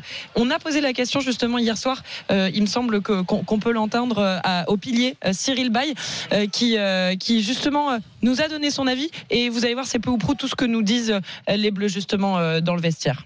Non, on n'était pas fatigué physiquement. Je pense qu'on est mal rentré dans le match, ce qui arrive par moments, ça arrive parfois. Mais on n'a pas su euh, trouver peut-être euh, plus d'énergie après. Ça, on, a, on a retrouvé un petit peu d'allant après, mais je pense que c'est le début du match aussi qui, voilà, où on a, on a pris des points trop facilement. Pierre, tu, tu crois à cette après-Coupe du Monde qui n'est pas encore euh, digérée par l'enchaînement dont parle Winnie, qui est là, qui est vrai, qui est une réalité pour certains joueurs qui ont beaucoup joué? Est-ce que tu penses que ça, ça, ça joue aussi dans les têtes et même dans les gens à un moment? C'est évident que ça joue. Euh, Après, euh, le nouveau staff euh, veut trop tourner une page, euh, évidemment tourner la page de ce traumatisme, mais ça restera. Euh, dans c'est l'histoire de cette équipe de France, cette génération. Le rendez-vous était tel et, finalement il a échoué à très peu, loin de l'objectif, parce que c'était les quarts de finale, mais, et ça restera un traumatisme. Après, la question physique, elle est différente. Il y a des joueurs qui ont voulu reprendre rapidement pour euh, tourner la page, justement, Mm. euh, se reconcentrer sur d'autres objectifs. Il y en a qui ont pris du repos. Euh, je pense alors, principalement à Greg Aldrit, c'est lui qui a pris le plus de repos. Euh, mais moi, les, des échos que j'en avais, euh, l'état physique des joueurs était plutôt bon. hein, sur euh, toutes les. Maintenant, il y a une multitude euh, d'analyses, de performances. Et, euh, donc, euh, c'est pas tant là. Ils n'étaient pas inquiets sur leur capacité physique à répondre. Mais le fait est que euh, le choix qui a été fait, c'est de mettre une grande intensité physique face à une équipe qui est une des références là-dessus, l'équipe d'Irlande. Et, euh, et là, là-dessus, euh, bah, ils ont été battus dès, dès l'entame de match euh, sur cette intensité physique. Et après, ça s'est encore complexifié euh, en étant en infériorité numérique. Donc euh, voilà, la question peut se poser est-ce que finalement c'était la bonne stratégie? Mais euh, à 15 contre 15. On ne voilà, sait jamais, voilà. qu'ils auraient eu la capacité. Et avec certains Mais avec des si, voilà, avec des si, on Oui, fait oui, le match même, tout même- faire. même avec ces joueurs-là, je veux dire, par contre, moi, je- ce procès-là, il me gêne un peu. euh, euh, S'il y avait eu euh, Antoine Dupont, est-ce que ça aurait été différent? Euh, je, je, c'est- T'as vu, on n'a pas posé la question. Non, non, hein. mais ça Non, reste, mais la question se pose parce que je pense un- qu'effectivement, on l'a tous en tête. mais ça reste un sport, euh, ça reste un sport collectif. Et Antoine Dupont, même si c'est le meilleur joueur du monde, quand il a des avant difficultés, ben, il a plus de mal à, briller. miracles. Et euh, je trouve que d'acculer Maxime euh, Lucu. Maxime Lucu notamment euh, est un est un mauvais procès. C'est dur. Euh, Mm. et, et par ailleurs, je pense qu'il prouvera largement qu'il a sa place ici, et y compris à la place de numéro 1 quand Antoine Dupont n'est pas là. Mm. Merci beaucoup, euh, d'avoir été avec nous. On te retrouvera évidemment en Écosse samedi prochain. Oui. Pour ce déplacement si périlleux et déjà si important pour, pour le 15 de France, 15h15. Si je ne dis pas de bêtises, ce sera évidemment à suivre sur RMC. Merci beaucoup, Winnie. Le tour des stades tout de suite parce qu'on joue donc dans son destination entre l'Italie et l'Angleterre, Pierre Thévenet. Salut à tous. 3-0 pour euh, l'Italie après 8 euh, minutes de jeu. Les Italiens qui sont face à une tâche énorme. Ils n'ont jamais battu l'Angleterre euh, dans le tournoi destination, mais on sait qu'ils sont capables de belles choses, notamment dans le début des tournois. À noter que l'Italie arrive dans ce tournoi destination avec un nouveau coach, Gonzalo Quesada, l'ancien entraîneur du Stade français. C'est lui qui a repris les rênes de cette équipe italienne. 3-0 pour l'Italie après 8 minutes de jeu ici à Rome. Le temps, le score en top 14 entre Perpignan et le Racing 92, Julien Landry. 22 minutes à Aimé Giral, les Catalans toujours aussi séduisants, qui mènent 7 à 0 et qui défendent toujours aussi fort leur ligne. 22 minutes, 7-0 pour les Catalans. Et puis on suit aussi euh, la Ligue 2, la 23e journée entre Dunkerque et Saint-Etienne, euh, Jean Baumel. 25 minutes de jeu 0-0. La plus grosse casse c'est pour Saint-Etienne avec Dylan Chambos qui fait une frappe de, de à peu près 20 mètres et belle, belle arrêt du gardien Arnaud Balijan, le gardien de, Dunkerque. Mais Saint-Etienne continue à dominer cette équipe nordiste. 25 minutes de jeu 0-0.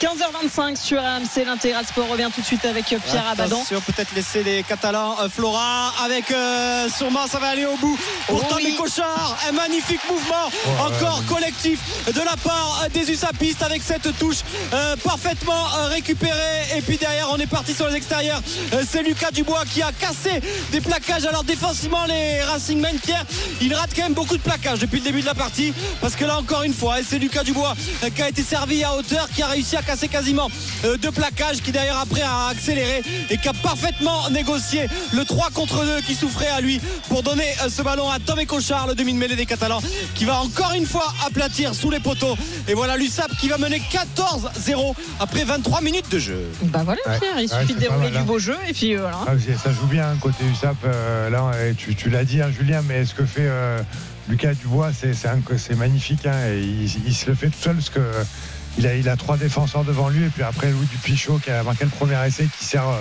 sur un plateau Tomé Cochard qui j'espère s'est pas fait mal en aplatissant. Mais euh, ils sont là ah, il s'est relevé, il s'est relevé Pierre c'est bon.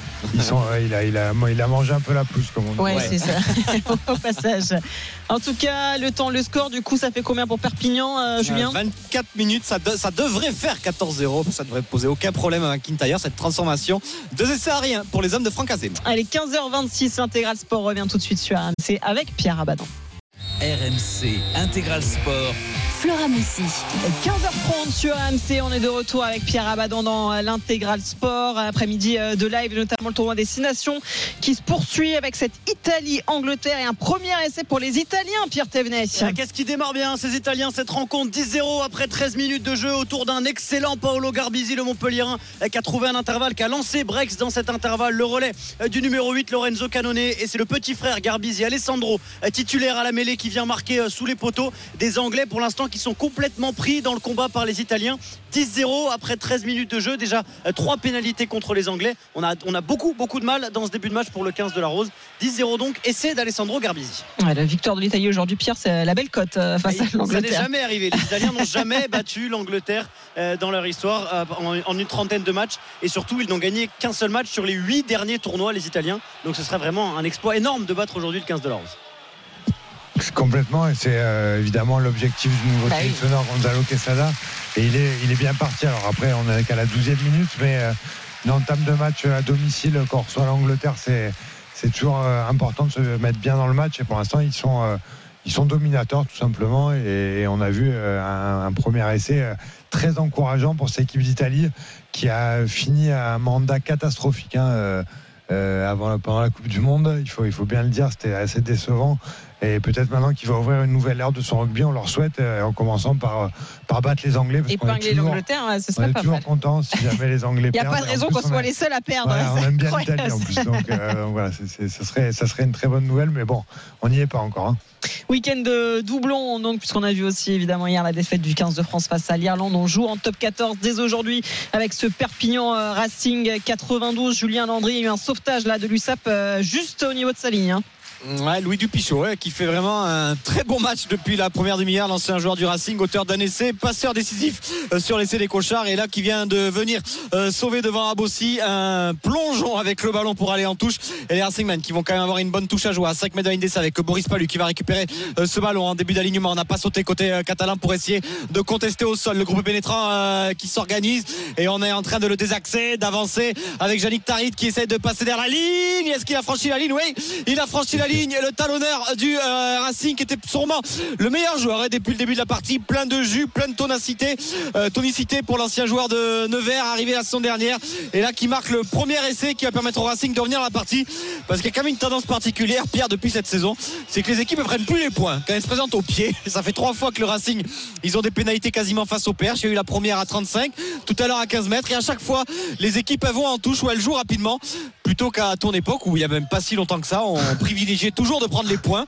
C'est vrai qu'il y a cette tendance, euh, notamment initiée par les Irlandais, pour en revenir, qui ont souvent tendance à aller dans les pénales touches. Et bon, là, les Racingmen sont récompensés par ces points. Mais c'est vrai que de plus en plus d'équipes ont tendance à aller en touche pour marquer les essais plutôt que prendre les points. Là, la transformation à suivre euh, pour euh, Tristan Teder, l'ancien Racingman. Ouais, après, c'est une tendance qu'on voit un peu plus, tu as raison.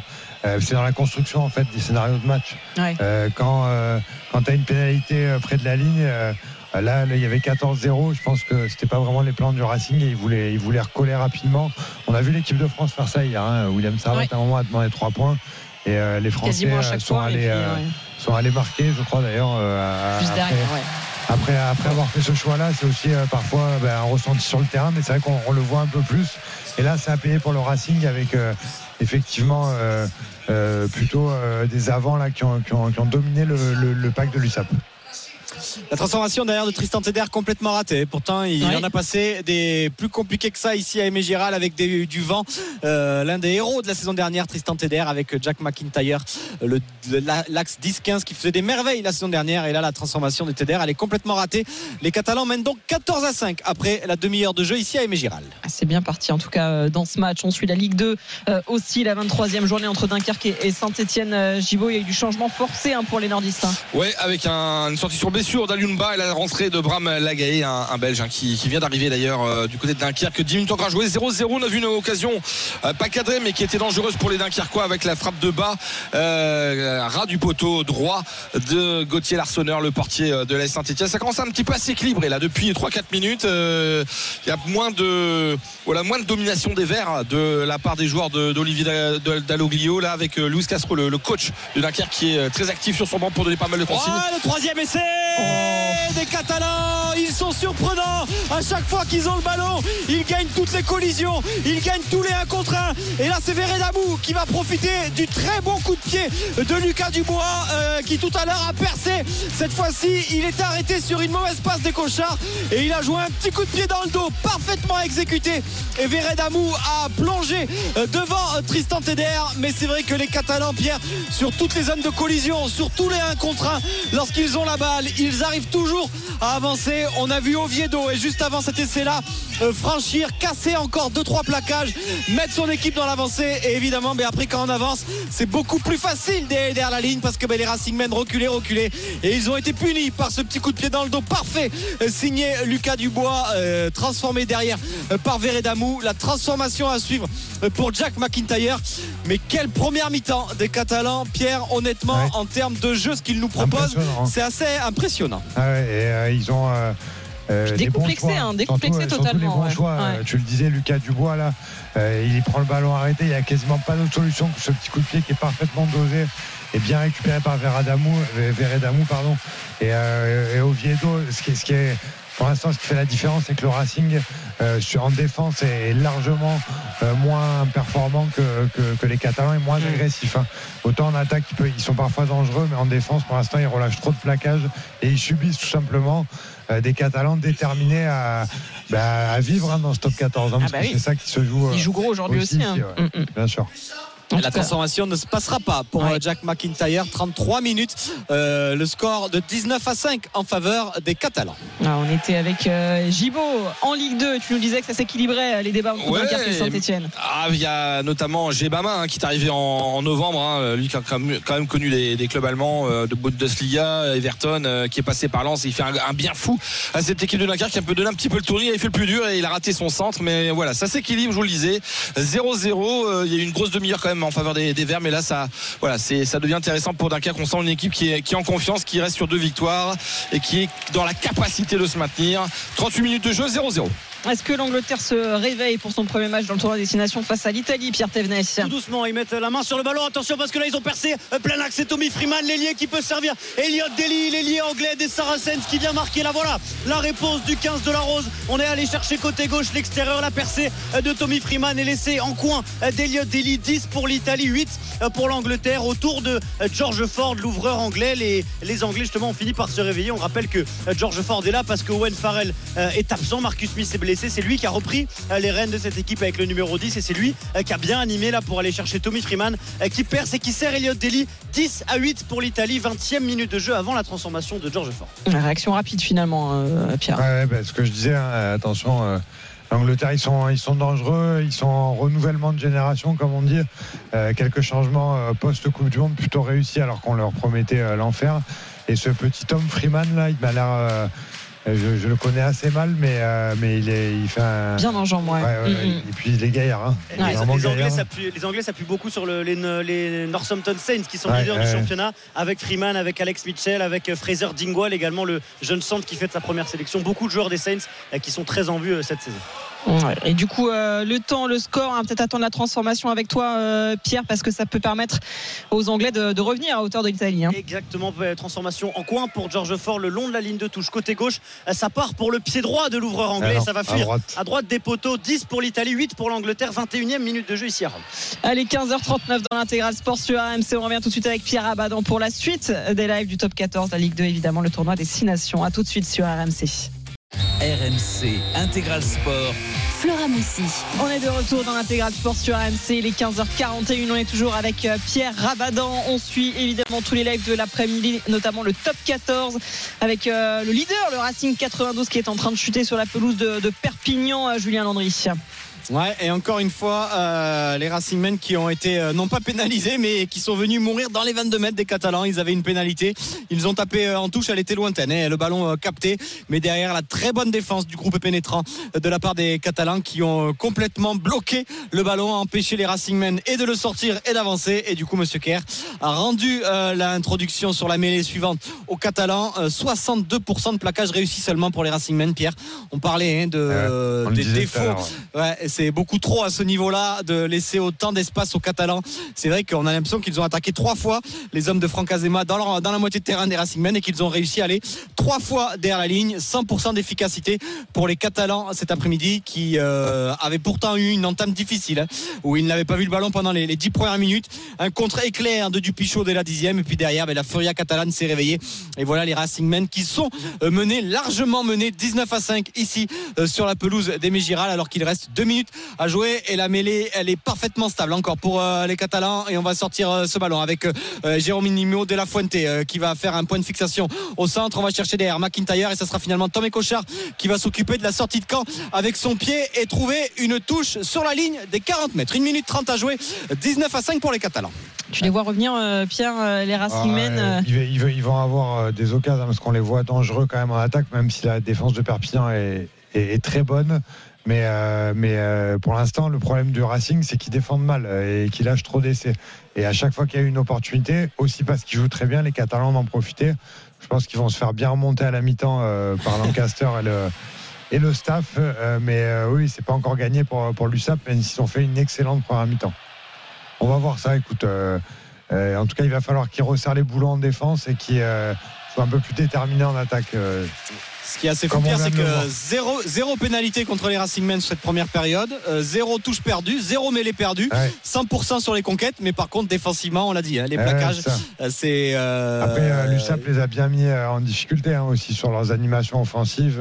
Ouais. Beaucoup de passes après contact, mais ils ont clairement, quand tu es à, à 60, moins de 70% de plaquage réussi, euh, tu gagnes pas à l'extérieur. quoi. C'est c'est ra- c'est rare- c'est rarement le cas, voire jamais. C'est rarement le cas. Et là, encore une fois, ils avaient une touche qu'ils ont eu du mal à récupérer. Et d'ailleurs, ils ont fait un en avant derrière qui va offrir une nouvelle mêlée à euh, Tom et Cochard. Et euh, vous allez entendre la sirène euh, des Giral retentir d'ici quelques secondes. Et on va voir, hein, parce que les Catalans ont aussi cette capacité, cette faculté de vouloir jouer tous les coups cette saison, même dans leur moitié de terrain. On va voir si, en menant 19-5 contre le Racing, ils vont avoir euh, l'audace d'aller jouer cette dernière Moi, je parie possession. en touche. Ouais, moi aussi, mais euh, on va voir si Tom et Cochard euh, est prudent. Ouais, oui, la position Ouais. de Tom et Cochard, aucun risque pris par les Catalans. Ah, ils vont même récupérer la pénalité, sanctionner. Alors. Voilà la première pénalité contre les Racing Men de cette partie. Euh, le pilier qui s'est effondré et Tom et Cochard qui avaient tapé en touche.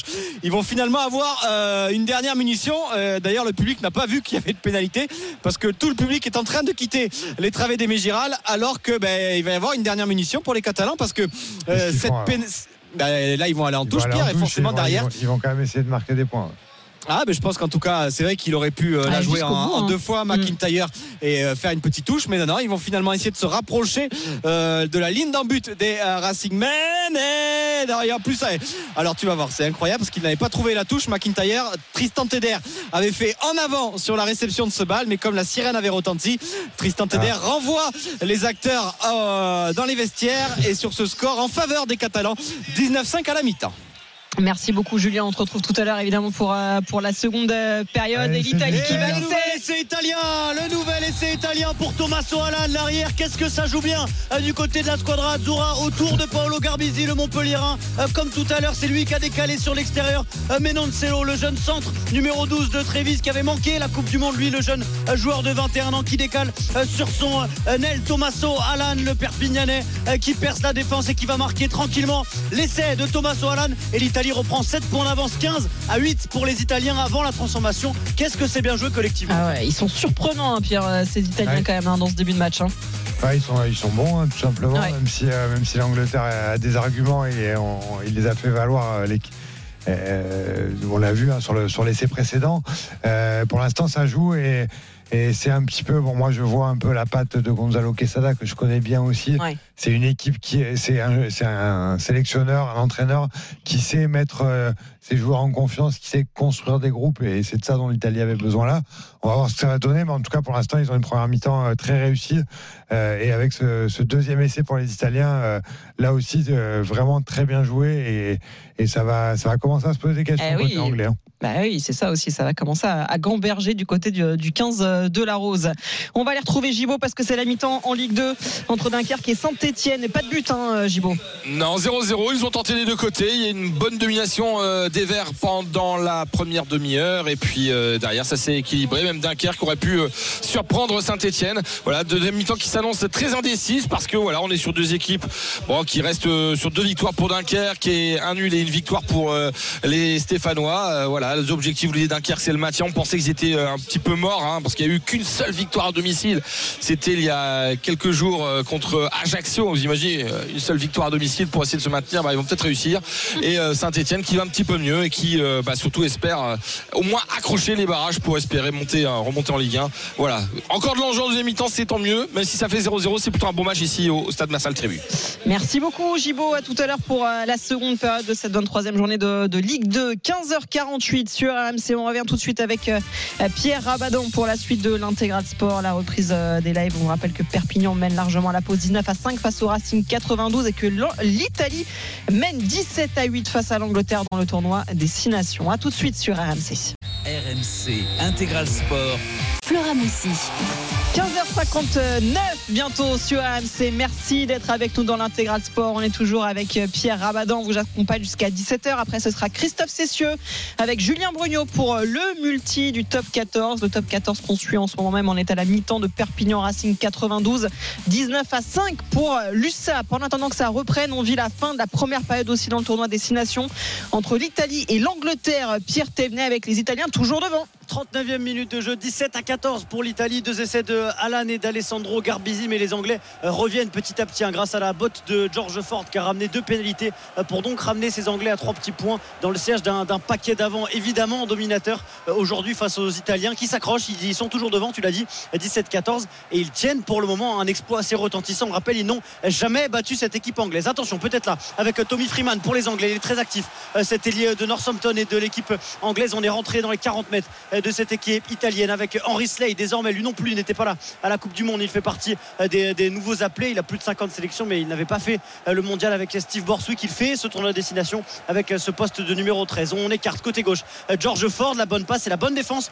Pour l'instant, les Italiens tiennent face à cette équipe anglaise. Ils ont toujours ces trois petits points d'avance. Et là, il y a un bon décalage pour Elliot Deli sur le coup de pied à suivre de l'ailier anglais. Il est trompé par le rebond. C'est récupéré par les Italiens. Ils vont pouvoir sans doute se dégager. 20 secondes à jouer, 17-14 pour l'Italie. On arrive euh, proche de la mi-temps là qui va faire du bien malgré tout aux Italiens. Euh, Pierre, parce qu'on sent ouais, que la, pression anglaise va, peut leur faire mal quand même. On n'est pas loin de la ligne. Ils, ont fait, ils ont fait une très bonne première mi-temps. Ils ont marqué un essai de plus que les Anglais pour l'instant, mais on voit que la pression anglaise euh, continue.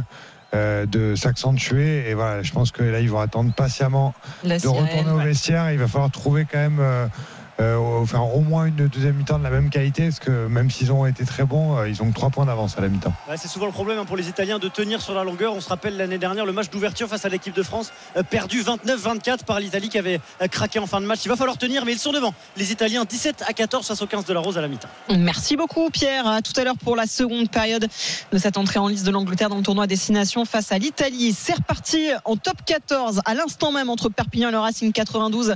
Julien Landry est là, c'est le leader du top 14 qui est malmené. Hein.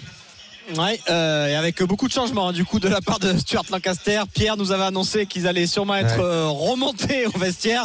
Et ben le premier signe envoyé, c'est euh, d'avoir changé toute la première ligne, d'avoir changé le demi de mêlée, d'avoir fait rentrer du coup Max Prime, d'avoir changé la première ligne entière. On rappelle que le Racing est mené sur la pelouse des Mégiral 19 à 5 et qu'ils ont été punis par l'efficacité des 100 et qui ont finalement eu quasiment trois ballons d'attaque pour aller marquer trois essais alors que les Racingmen ont passé quasiment 20 minutes dans la moitié de terrain euh, de Perpignan pour marquer seulement 5 points. Donc voilà le coaching à la mi-temps, Pierre, pour peut-être réveiller les Racingmen dans cette deuxième période qui doivent remonter euh, du coup 14 points de retard mené 19-5. On est reparti depuis une minute. Ouais, autant te dire que ça a dû. Euh, Trembler un peu. à la mi-temps. On a tous trouvé l'interne, mais... puis non, Pierre, il a choisi gueuler. je pense que ça a gueulé, mais Clovis Lebaille, qui est, qui est sorti à la mi-temps, notamment parce qu'il a raté un plaquage, je crois, sur Louis Dupichot, euh, est remplacé par Max Spring qui n'est pas demi-mêlée hein, euh, traditionnellement. Il n'y avait aucun demi-mêlée ouais, sur le. donc euh, c'est quand même un choix très fort. on, va voir, on va voir la réaction avec ces nombreux changements. En tout cas, l'entraîneur anglais du Racing et Fred Michalak et Dimitri Zareski veulent, une réaction et veulent voir autre chose que ce qu'ils ont vu pendant les 40 premières minutes à Aimé Giral. 19 à 5 donc pour Perpignan face au Racing 92. C'est reparti aussi à l'instant en Ligue 2 entre Dunkerque et Saint-Etienne. RMC Intégral Sport. Flora Moussi. 16h18, on est de retour sur RMC avec Pierre Rabadan dans l'Intégral Sport. On suit euh, le top 14 en ce moment même avec euh, Perpignan qui mène toujours et tranquillement finalement face au Racing. Julien Landry, comme l'a dit Pierre, mine de rien, bah, l'écart ne se réduit pas. Mais ah, puis il résiste surtout au temps fort des, des Racingmen et on, on s'était quitté euh, sur ces euh, mêlées successives des Racingmen. Trois mêlées où ils ont été pénalisés, euh, les Catalans, et puis sur la mêlée suivante, on a senti qu'ils étaient trop pris l'ascendant, hein, les Catalans, et la mêlée d'après, et bien finalement les joueurs du Racing ont été pénalisés. Alors évidemment, hein, c'est toujours très compliqué à juger Pierre ces mêlées. On a toujours du mal à savoir qui c'est qui a triché ou pas triché.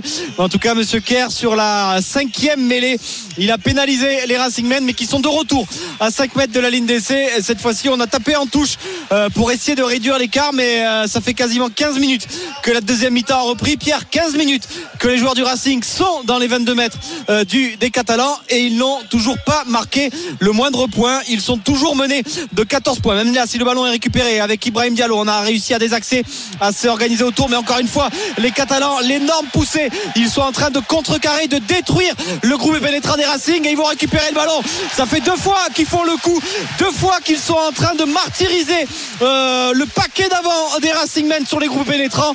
Les Catalans sont vraiment surprenants euh, cet après-midi, Pierre, offensivement et défensivement. Et tu me dis si je me trompe, mais il me semble que les changements côté euh, Perpignan ont quand même fait beaucoup de bien. Ah, notamment devant, ils ont repris un peu l'ascendant alors que alors qu'ils étaient dominés après les changements faits par, par Lancaster à la mi-temps.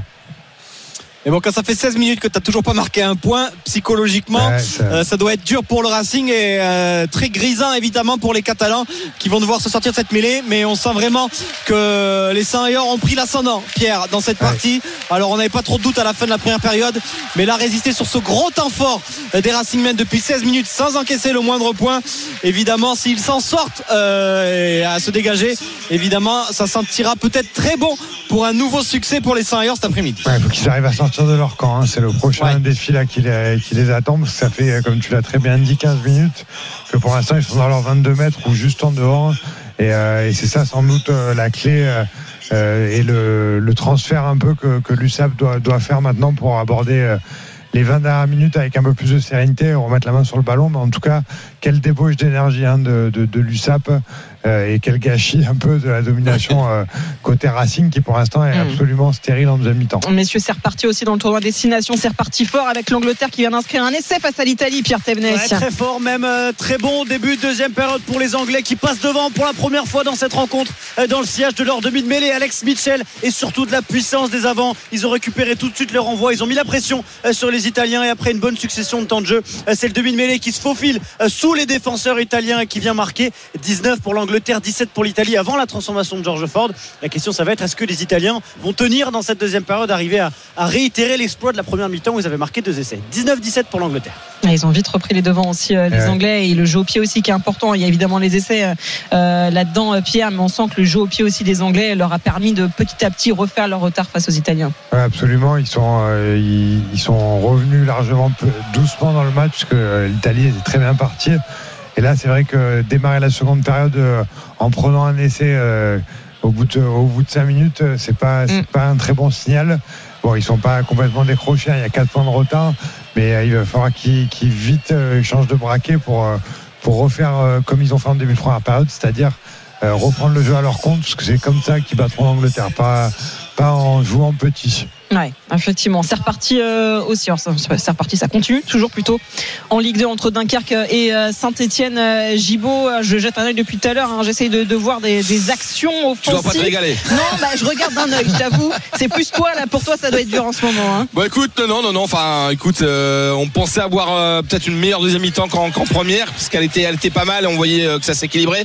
0-0, peut-être ouais, les mésententes, c'est incroyable. Les mésententes offensives là, des Dunkerquois avec voilà, ce ballon euh, d'Enzo Bardelli euh, qui trouve personne parce qu'il y a eu mésentente. Hein, il voulait faire une combinaison avec euh, Yacine ou surtout Courté, mais voilà, ça n'a pas fonctionné. Et du côté de Saint-Etienne, eh bien voilà, on reprend la domination, mais ils sont pas méga méga dangereux les, joueurs d'Olivier Dalloglio qui a pas encore fait de, de changement pour l'instant. Et du côté de Dunkerque, il y en a eu 3-1 en première mi-temps pour blessure, 2 en seconde, mais voilà, Muge notamment qu'on surveille puisqu'il est prêté par l'Olympique de Marseille, il n'a pas eu beaucoup de ballons.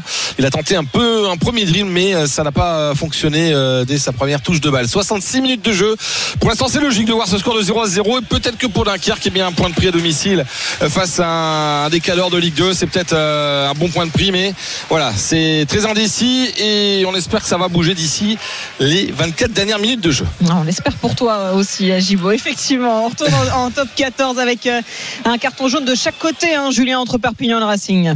Monsieur Kerr, au bout d'un moment, il en a marre hein, des mêlées qui ne sont euh, pas jouées, euh, de devoir euh, siffler parce qu'autant il y avait eu quatre pénalités contre les Catalans et une contre les Racingmen en première période. Les Catalans ont déjà été pénalisés six fois dans cette partie, les Racingmen deux fois. Monsieur Kerr a du coup décidé de pénaliser tout le monde et on est toujours avec cette mêlée. Mais là, la grosse poussée des Racingmen, est-ce qu'ils vont récupérer le ballon? Non. Il dit à Tom Cochard qui peut jouer ce ballon et les Catalans qui plutôt de se dégager vont essayer d'attaquer plein axe avec De La Fuente qui a été euh, défier euh, la ligne d'avantage. Attention à ce ballon perdu récupéré euh, par les joueurs euh, du Racing qui sont encore dans les 22 mètres. Et Monsieur Kerr qui va revenir à l'en avant des Catalans. Et on est toujours dans les 22 mètres. On ne s'en sort pas de cette zone-là des Catalans.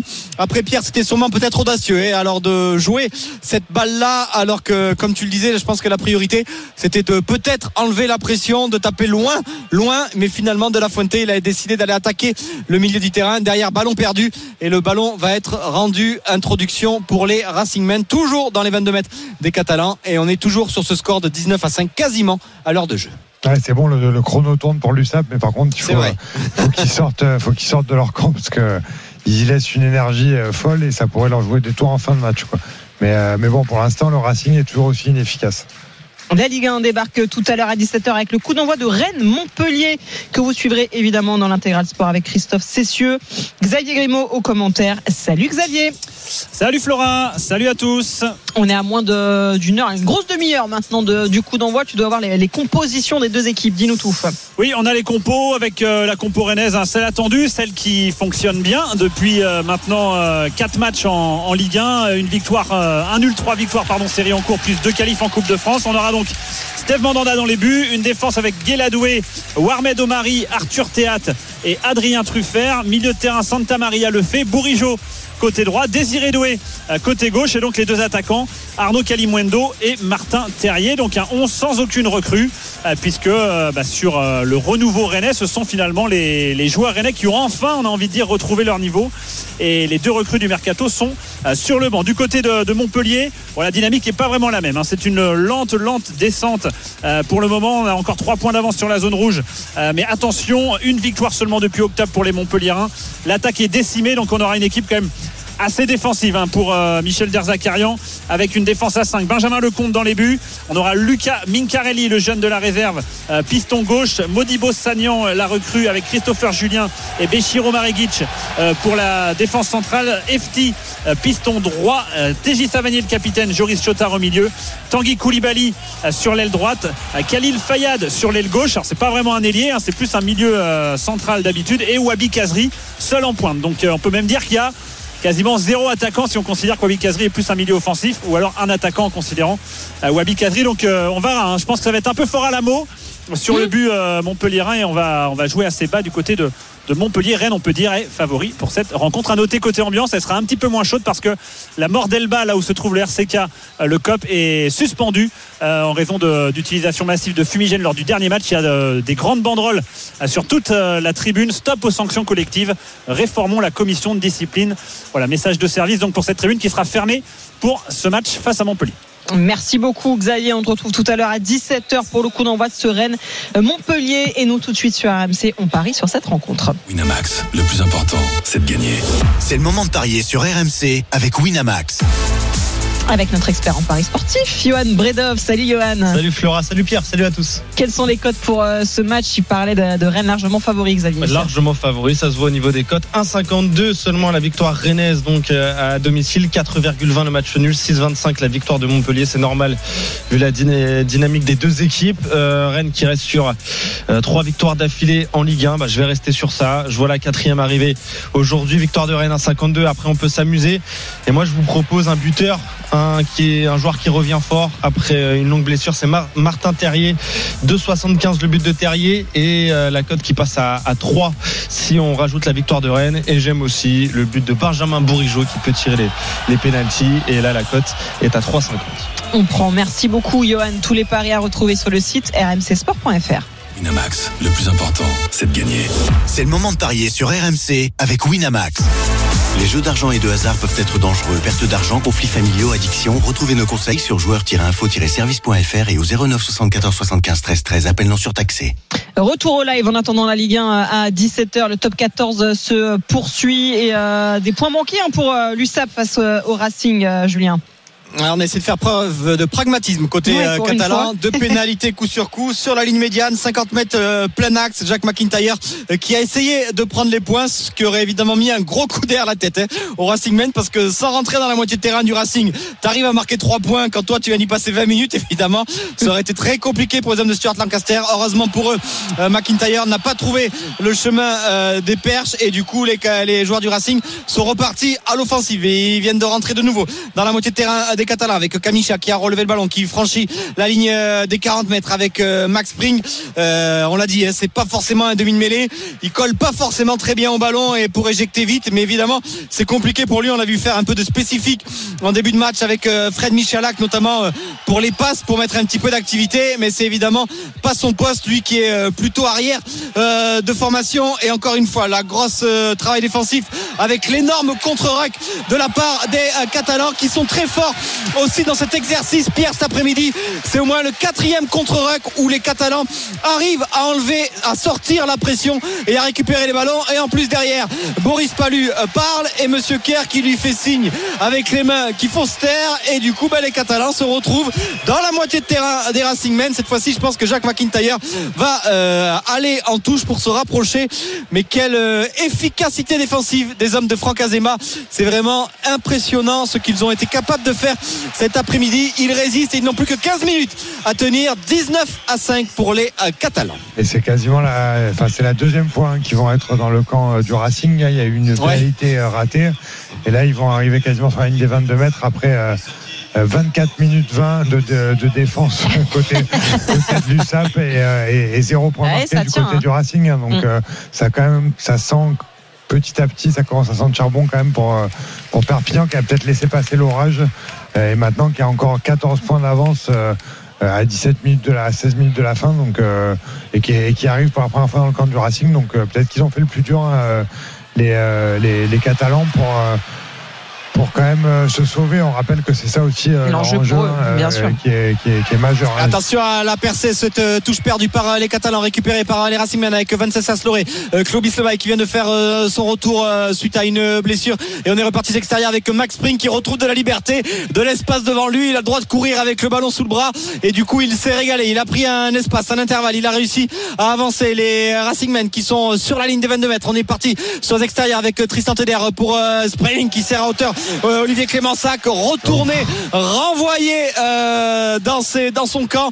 Le gros contest derrière des Catalans qui vont récupérer le ballon. Et oui, encore une fois, l'énorme tampon, l'énorme plaquage asséné par la défense des Catalans. Et derrière, on a réussi à mettre les mains, à récupérer le ballon et à pouvoir repartir euh, sur l'offensive avec euh, Tom Cochard qui essaye de sortir ce ballon. Mais encore une fois, le beau contest des Racing qui vont être pénalisés. Et on va rendre le ballon aux, Perpignanais qu'ils sont redoutables défensivement et avec cet énorme plaquage sur Olivier Clémensac qui n'avait pas touché de ballon. Premier ballon touché, gros tampon. Retour aux études. Un quart d'heure encore à jouer à Aimé Giral. 19-5 pour les Catalans. Et les, ouais, et Farasso qui gratte et on, on a vu hein, par contre côté catalan on commence à avoir des crampes Eh ben oui, Et parce que ça il va, reste ça va un quart tirer euh, hein, au bout euh, d'un ça- moment. ça va piquer, là, pour Ça va les- tirer.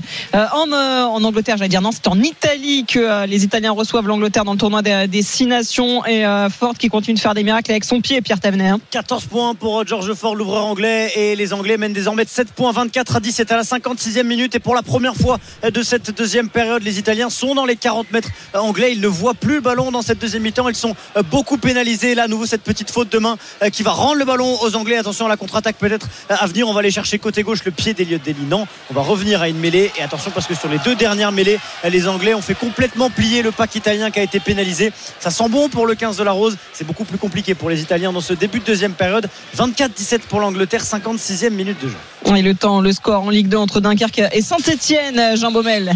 Il reste un petit quart d'heure à jouer, 76e, 0 à 0. Allez, 16h33 dans l'intégral sport sur euh, RMC. On marque euh, une dernière pause. Et puis après, on suit la fin de ces lives avec Pierre Abadan, notamment la fin du côté du top 14 Perpignan qui tient pour le moment son exploit euh, face au Racing 92. À tout de suite sur RMC. RMC Intégral Sport. Flora Moussi. 16h36 sur RMC, de retour dans l'intégral sport avec euh, Pierre Rabadan. On suit le top 14 entre Perpignan et le Racing 92 avec euh, Julien Landry et l'USAP qui tient pour le moment euh, son exploit face au leader du top 14. hein. 0-0 sur la deuxième mi-temps. On s'est régalé. Ça a été Non mais moi une je te, je partie de- vends super bien le match. Mais oui. non mais ça a été une grosse partie de manivelle défensive cette deuxième période. Et dans ce jeu-là, les Catalans ont été énormes, même si là, il y a un gros coup à jouer avec Louis Dupuchon qui va récupérer ce ballon sur le coup de pied à suivre euh, d'Oviedo. Ils sont quasiment 6 Catalans pour seulement deux joueurs du Racing, même s'ils sont revenus en position. Il y aura un avantage en courbe. 19-5 pour les Catalans qui résistent et qui font mieux que résister. Depuis 10 minutes, ils sont même en train de dominer et ils veulent essayer d'aller marquer de nouveau des points pour définitivement mettre la tête sous l'eau aux joueurs du Racing qui ont eu une pénalité. Tristan Teder n'a pas trouvé la touche. Elle a été récupérée par euh, les joueurs du Racing. La passe au pied oh de Matteo Rodor euh, complètement ratée. Là, Matteo Rodor, il s'est euh, emballé, enflammé. Il a voulu faire une euh, diagonale et il a quasiment tenté un drop. Bah, sauf qu'il n'avait pas fait rebondir le ballon avant. Complètement raté. Mais Monsieur Kerr va revenir à l'avantage en cours en faveur des Catalans. Mais Pierre, on va pas trop se mouiller si on dit que ça sent très très bon la victoire pour les Même s'il reste 10 minutes, qu'ils n'ont que pour le moment 14 points d'avance. Mais on sent que les Racing, ils sont en train de sombrer petit à petit, de tout faire à l'envers, ne pas trouver les touches, de ne pas prendre les points quand ils se présentent. Et là, en plus, depuis 10 minutes, ils ne voient plus le ballon. Les Catalans se dirigent vers un succès précieux dans cette saison pour se maintenir en top 14. Ouais, ils font ce qu'il faut. Euh, c'est vrai que, bon, à part ce- cette diagonale du talonneur remplaçant, euh, je crois. Ah non, c'est pas. Non, c'était Matteo Rodor. Mais pardon, je croyais. Ça aurait pu être un talonneur qui a fait cette passe, t'as raison. Franchement, il était, il était raide.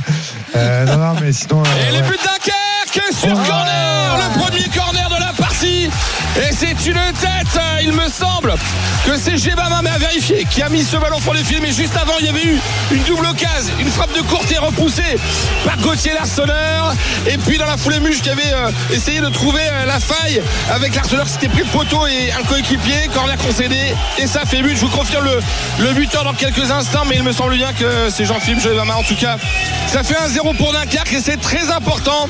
Ah, c'est peut-être au pas Sanganté qui, euh, qui Ouais, sont en train de. ouais. ouais, ouais, Sanganté qui est en train de. Voilà, d'être affiché sur le, le tableau d'affichage euh, de Dunkerque. En tout cas, on le sentait un petit peu venir parce que les occasions étaient dunkerquoises. Et ça fait 1-0 pour Dunkerque. Peut-être un troisième succès euh, d'affilée. Et peut-être même le deuxième seulement à domicile cette saison. Il reste 8 minutes à Saint-Etienne pour réagir. Ah bah voilà, on avait été mauvaise langue, tu vois, Givo, ça y est, ça s'est débloqué. C'est un petit peu excité. Tu sais qu'on a guichet fermé, je l'ai pas dit. C'est combien guichet fermé ici? Euh, allez, À vue 10 de 000, nez. 10 000. Bah, tu divises par deux. Ah oui, d'accord. Ok, 5 000. 1933. Ok. Et Dans bah, ce nouveau stade de Marcel Trébu. Merci. euh, Givo À s'est tout à lancé l'heure. en tout cas dans cette fin de match euh, face à Saint-Etienne.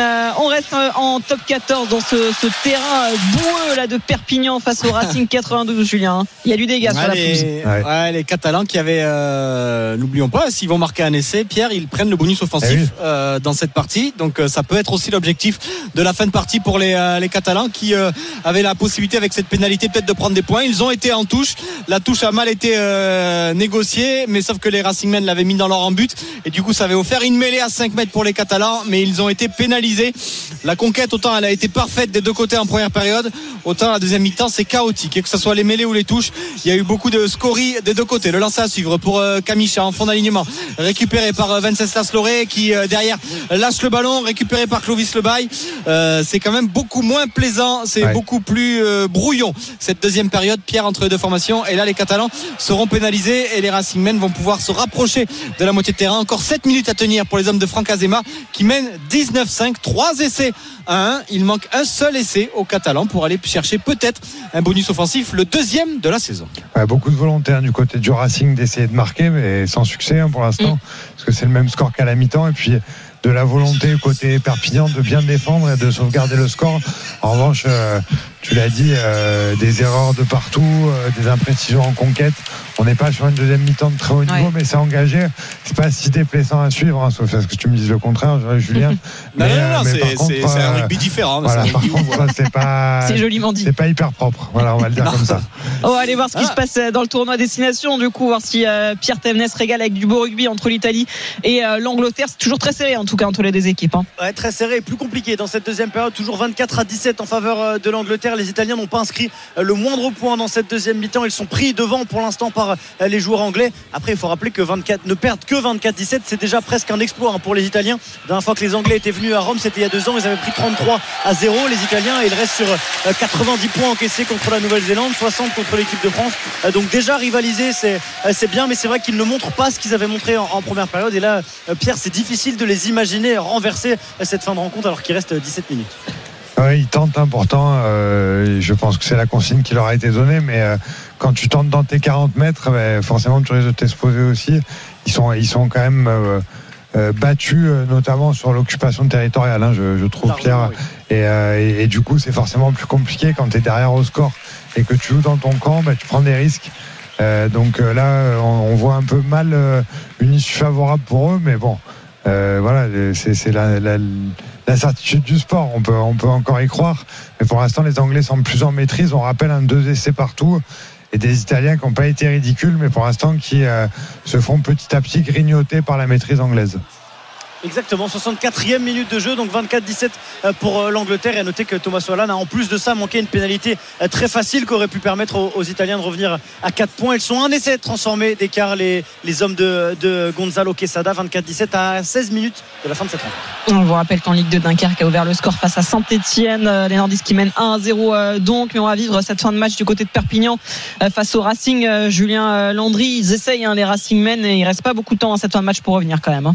Ouais, 4 minutes, il reste euh, exactement aux joueurs euh, du Racing pour essayer d'aller euh, marquer euh, un essai et avoir un espoir. Mais euh, encore une fois, ils sont pénalisés dans cette partie. Euh, les soutiens qui ne sont pas restés euh, sur leurs appuis et le ballon qui va être rendu aux Catalans. Huitième pénalité contre les Racingmen, 70% d'occupation, Pierre, pour les joueurs Ah du ouais. Racing. 5 points marqués, Ah, mais l'enfer. 70% d'occupation. Ouais, le ratio est C'est-. Ouais.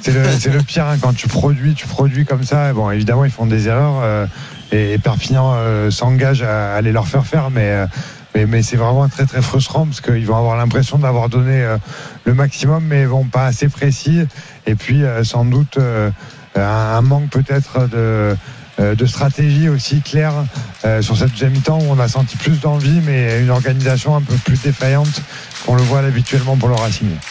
Ouais, c'est vrai que c'était plus huilé en première période. Ça ressemblait euh, vraiment au jeu du, du Leinster en première période où les, les attaques étaient ciselées et la deuxième période c'est beaucoup plus brouillon. On n'a pas vu euh, les joueurs du Racing vraiment d'ailleurs lancer le jeu proprement hein, parce que sur ces 20 minutes où ils ont été dans les 22 mètres, il n'y a pas eu un, un lancement de jeu. Ça a surtout été un, un gros combat d'avant et ils sont peut-être même d'ailleurs épuisés hein, dans ce Ouais, combat-là contre les, les Catalans qui euh, eux se sont régalés du jeu auprès euh, du combat sur la ligne et c'est vrai qu'ils n'ont pas souvent été sur les extérieurs. 3 minutes à jouer lancé à suivre pour Ignacio Ruiz. Le talonneur de Perpignan pour aller peut-être chercher le bonus offensif parce qu'on vous rappelle que si les Catalans venaient à marquer un essai dans cette fin de partie ils auraient le bonus offensif en poche. Mais encore une fois beaucoup d'approximations beaucoup de ballons perdus. Même si là euh, il y aura euh, une pénalité en faveur des Catalans. Monsieur Kerr qui estime encore une fois qu'ils étaient en position de hors-jeu. Et là Ah, ils euh, la touche, ils décision. Ouais, ce que j'allais te dire, quelle Eh décision ouais. prendre 19-5, euh, 22 mètres quasiment face au perche. Tu prends les 3 points, tu t'assures définitivement la Ouais. victoire, même s'il reste 3 minutes. Mais ils, vont aller, jouer. en touche. Mm. Eh, Et ouais, bonus, ils vont aller bonus. chercher Eh ben oui. le bonus Bah, tu le offensif. répètes en même temps, Julien, depuis tout à l'heure. T'inquiète pas qu'il l'a en tête. hein. Non, mais ils en ont pris. euh, alors, les bonus offensifs à Perpignan, c'est rare. Contre Bayonne, c'était euh, le premier en un an qu'ils avaient pris il y a de ça un mois. Ça avait été fêté comme un événement. Mais alors, autant dire contre Bayonne, c'est un concurrent direct pour le maintien, probablement. Ouais, mais bon. Alors que le Racing, c'est quand même un adversaire d'un tout autre calibre. les Et prendre le bonus hein. contre le. the Ouais, il comptait Ouais. le point contre le Racing, même si le ballon en touche Ouais. est raté. Ignacio Ruiz, le talonneur catalan, il en aura quand même vendangé dans cette deuxième période. Des lancers en touche, beaucoup de ballons perdus sur les touches de la part des Catalans. Encore deux minutes à jouer et bah, il va falloir défendre de la part des Catalans avec ce lancement à suivre pour les Racingmen. Le gros contest de la part euh, d'Oviedo euh, avec le ballon rendu au Catalan avec Mathieu Acebes euh, qui vient chasser Juanimov, qui vient le plaquer aux jambes, le passer au sol. Les Racing qui mènent, qui continuent d'attaquer de leur propre 22 mètres. Mais attention de ne pas se mettre à la faute et de s'exposer à un contre s'il venait à perdre le ballon dans cette zone du terrain avec euh, Tristan Teder. Tristan Teder qui sert Olivier Clémensac. Clémensac, le bon contest de la part des Catalans qui va avoir mis la main sur le ballon. Et voilà, récompenser les Catalans parce qu'ils sont trop gourmands, les Racingmen. Et là, encore une fois, Pierre, on comprend pas trop la stratégie hein, Ouais. des joueurs du Racing dans cette Ah, zone-là là, il y du terrain. plus, hein, Il y en a plus là. Ah, là, il y a plus rien. euh, Faut aller marquer, Ouais. mais bon. Mais euh, après, ça va être intéressant. Moi, je, si j'étais l'USAP, là, je prendrais une mêlée, tu vois. Euh, parce qu'en touche, c'est quand même assez approximatif sur la deuxième période. On a vu que depuis les changements, ils rivalisent en mêlée. Ça peut leur faire une dernière occasion, puisqu'il reste une minute 20 d'aller marquer ce point de bonus. C'est ce que je disais tout à l'heure. Après, ce qui se fait Ils souvent aujourd'hui, Pierre, c'est les fameuses pénalités. Ouais, les fameuses pénalités jouées à la main avec euh, Oviedo euh, qui a relevé ce ballon avec Ruiz. Il a tendu le bras. Il me Eh semble oui. qu'il a tendu le bras. Et est-ce que l'essai va être accordé Nous deux en tribune, en tout cas. Euh, Ah, Pierre, moi en tribune, il me semble qu'il y a essai. a priori, ouais. Ouais, il me semble qu'il y a essai. Alors après, est-ce qu'il va être dans le mouvement? ouais, c'est est-ce qu'il est dans le mouvement ou est-ce qu'il va ramper Euh, C'est Ignacio Ruiz, hein, le vendangeur en touche, qui va peut-être avoir été marqué euh, cet essai. Pour moi, il est dans le mouvement, Pierre. Ah, hein, oui, sur le mouvement. premier ralenti qu'on vient de voir. C'est Euh, euh, c'est- un bon résumé du match, hein, ce qu'on a vu avec tout l'engagement du Racing. Et là, ils prennent un essai, il y a zéro passe. Euh, le mec il vient tout seul et, et il fait 6 mètres avec deux joueurs euh, qui ratent les plaquages. Donc c'est Ouais. le parfait résumé de ce match-là. Qui Et c'est la euh, deuxième minute dans les 22 mètres des. Catalans sur la deuxième période. quasiment. et qui va peut-être permettre à l'USAP de gagner avec le Mais c'est bonus. ça, avec le bonus, Ah en plus. attends, C'est incroyable. Ouais, ce qui est incroyable d'efficacité de la Ouais. part des Catalans. Euh, Monsieur Kerr qui est en train de discuter avec son juge arbitre. Euh, ah, je pensais vraiment que la décision allait être limpide et simple. Ouais, moi aussi. Euh, Monsieur Kerr redemande euh, Il est tombé. à voir. Parce qu'il me semble pas qu'il rebouge le corps. Après, c'est juste le bras qui s'étend. Ouais, ouais. Moi, il me semble qu'il est dans le même. Ouais, il est dans le. Il y a pas de. Ouais. Il a pas rampé. Il passe par le sol. Il si tend on le bras. pas ça, c'est ce genre d'essai, c'est quand même compliqué. Ouais. Donc Monsieur Kerr, je le vois, il me semble avec le bras qu'il a fait genre, il a un peu avancé, un peu rampé. Donc on va voir ce que va décider Ah, Monsieur Kerr. Je pense qu'il hein, va, le- ouais, je pense qu'il va refuser. Sur l'image qu'on vient de voir, l'attitude de Monsieur Kerr, je pense qu'il ne va pas accorder. Alors il va, non, il va peut-être me faire mentir, mais donc on va éviter de trop se prononcer. Mais je vois pas, je ne vois pas accorder cet essai sur les mouvements qu'il a Ah, pu il va pas l'accorder. S'il explique comme ça, Ah ouais, à c'est ce que, point-là, ouais. il va pas leur expliquer temps. Ouais. Ah, quoique, quoique. Ah, ah, parce qu'il explique à Henri Ah, il, Chavancy. il explique surtout à Henri Chavancy. Bah oui. Donc tu vois, il faut pas trop s'avancer. L'essai est accordé. Eh ben voilà. L'essai est accordé aux Catalans. Et le match est terminé parce qu'il reste une minute. Et euh, Jack McIntyre a 90 secondes pour euh, transformer euh, cet essai. Donc évidemment, on va aller au bout de la sirène. Et les Catalans vont s'imposer avec le bonus offensif contre le Racing. 5 points en poche pour les Catalans dans l'objectif du maintien. C'est une énorme opération réalisée par les hommes de Franck Azema cet après-midi d'un sang-froid euh, clinique. hein. Trois actions d'essai en première période, trois essais et en deuxième période quasiment 38 minutes dans la moitié de terrain. Zéro point encaissé et ils sont venus deux fois.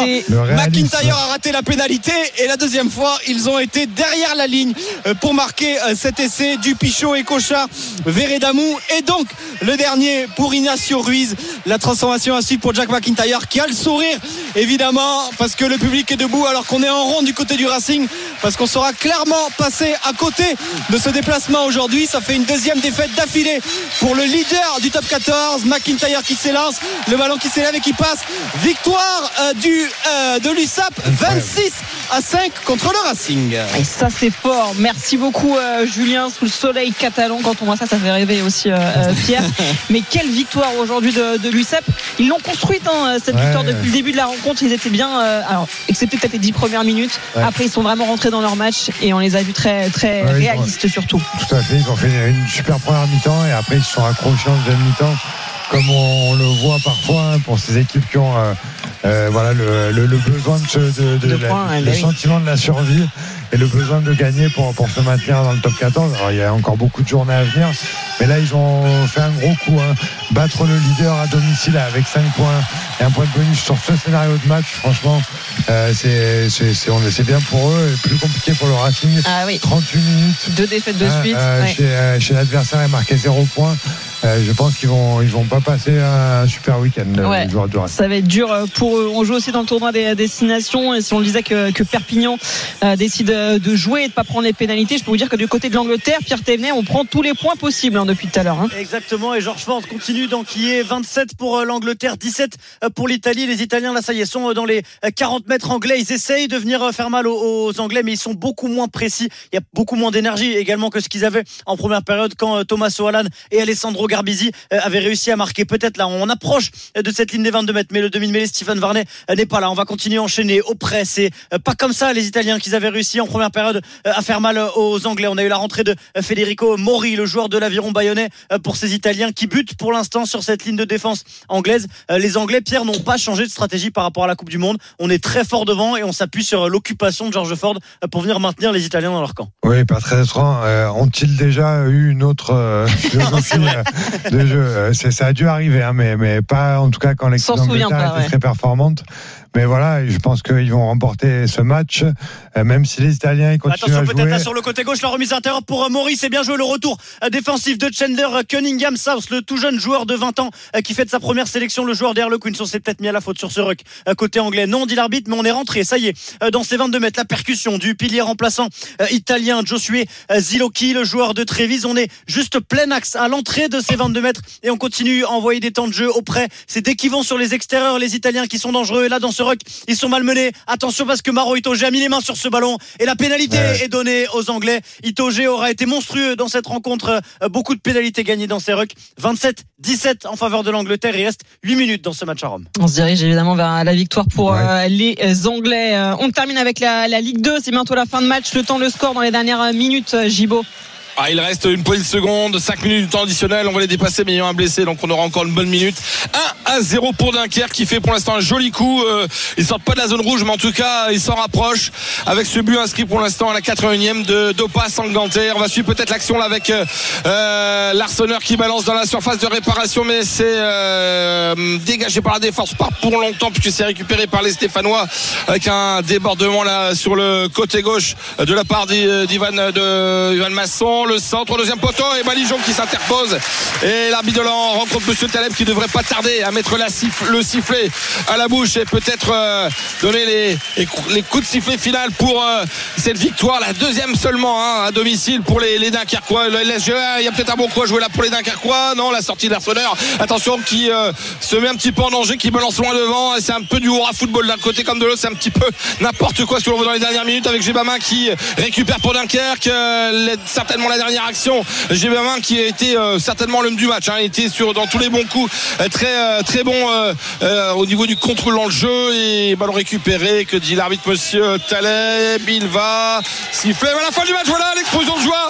Parce que ce n'est que la deuxième victoire à domicile pour l'USLD Dunkerque qui s'impose à la 81e grâce à ce but de Opa Sanganté Dunkerque 3 victoires de suite. Et qui Titi Bassia même nombre de points mais à la différence de but les Corses pour l'instant qui ont encore un match à jouer sont euh, hors de la zone rouge. Mais Dunkerque est en train de se redresser et pour Saint-Etienne bah, c'est pas mort pour euh, les barrages hein. mais en tout cas pour espérer une remontada et finir dans les deux premiers ça semble compliqué. Il va falloir s'accrocher mais voilà. Échec des Verts et succès précieux pour Dunkerque. Merci beaucoup Gibo 16h54 l'intégral sport continue tout de suite avec Christophe Cessieux et Julien Bruyot pour le multi-rugby merci beaucoup Pierre Abadan. Merci Flora salut à tous. Allez restez bien sur RMC 16h54 l'intégral sport continue avec le multi-rugby tout de suite. RMC Intégral Sport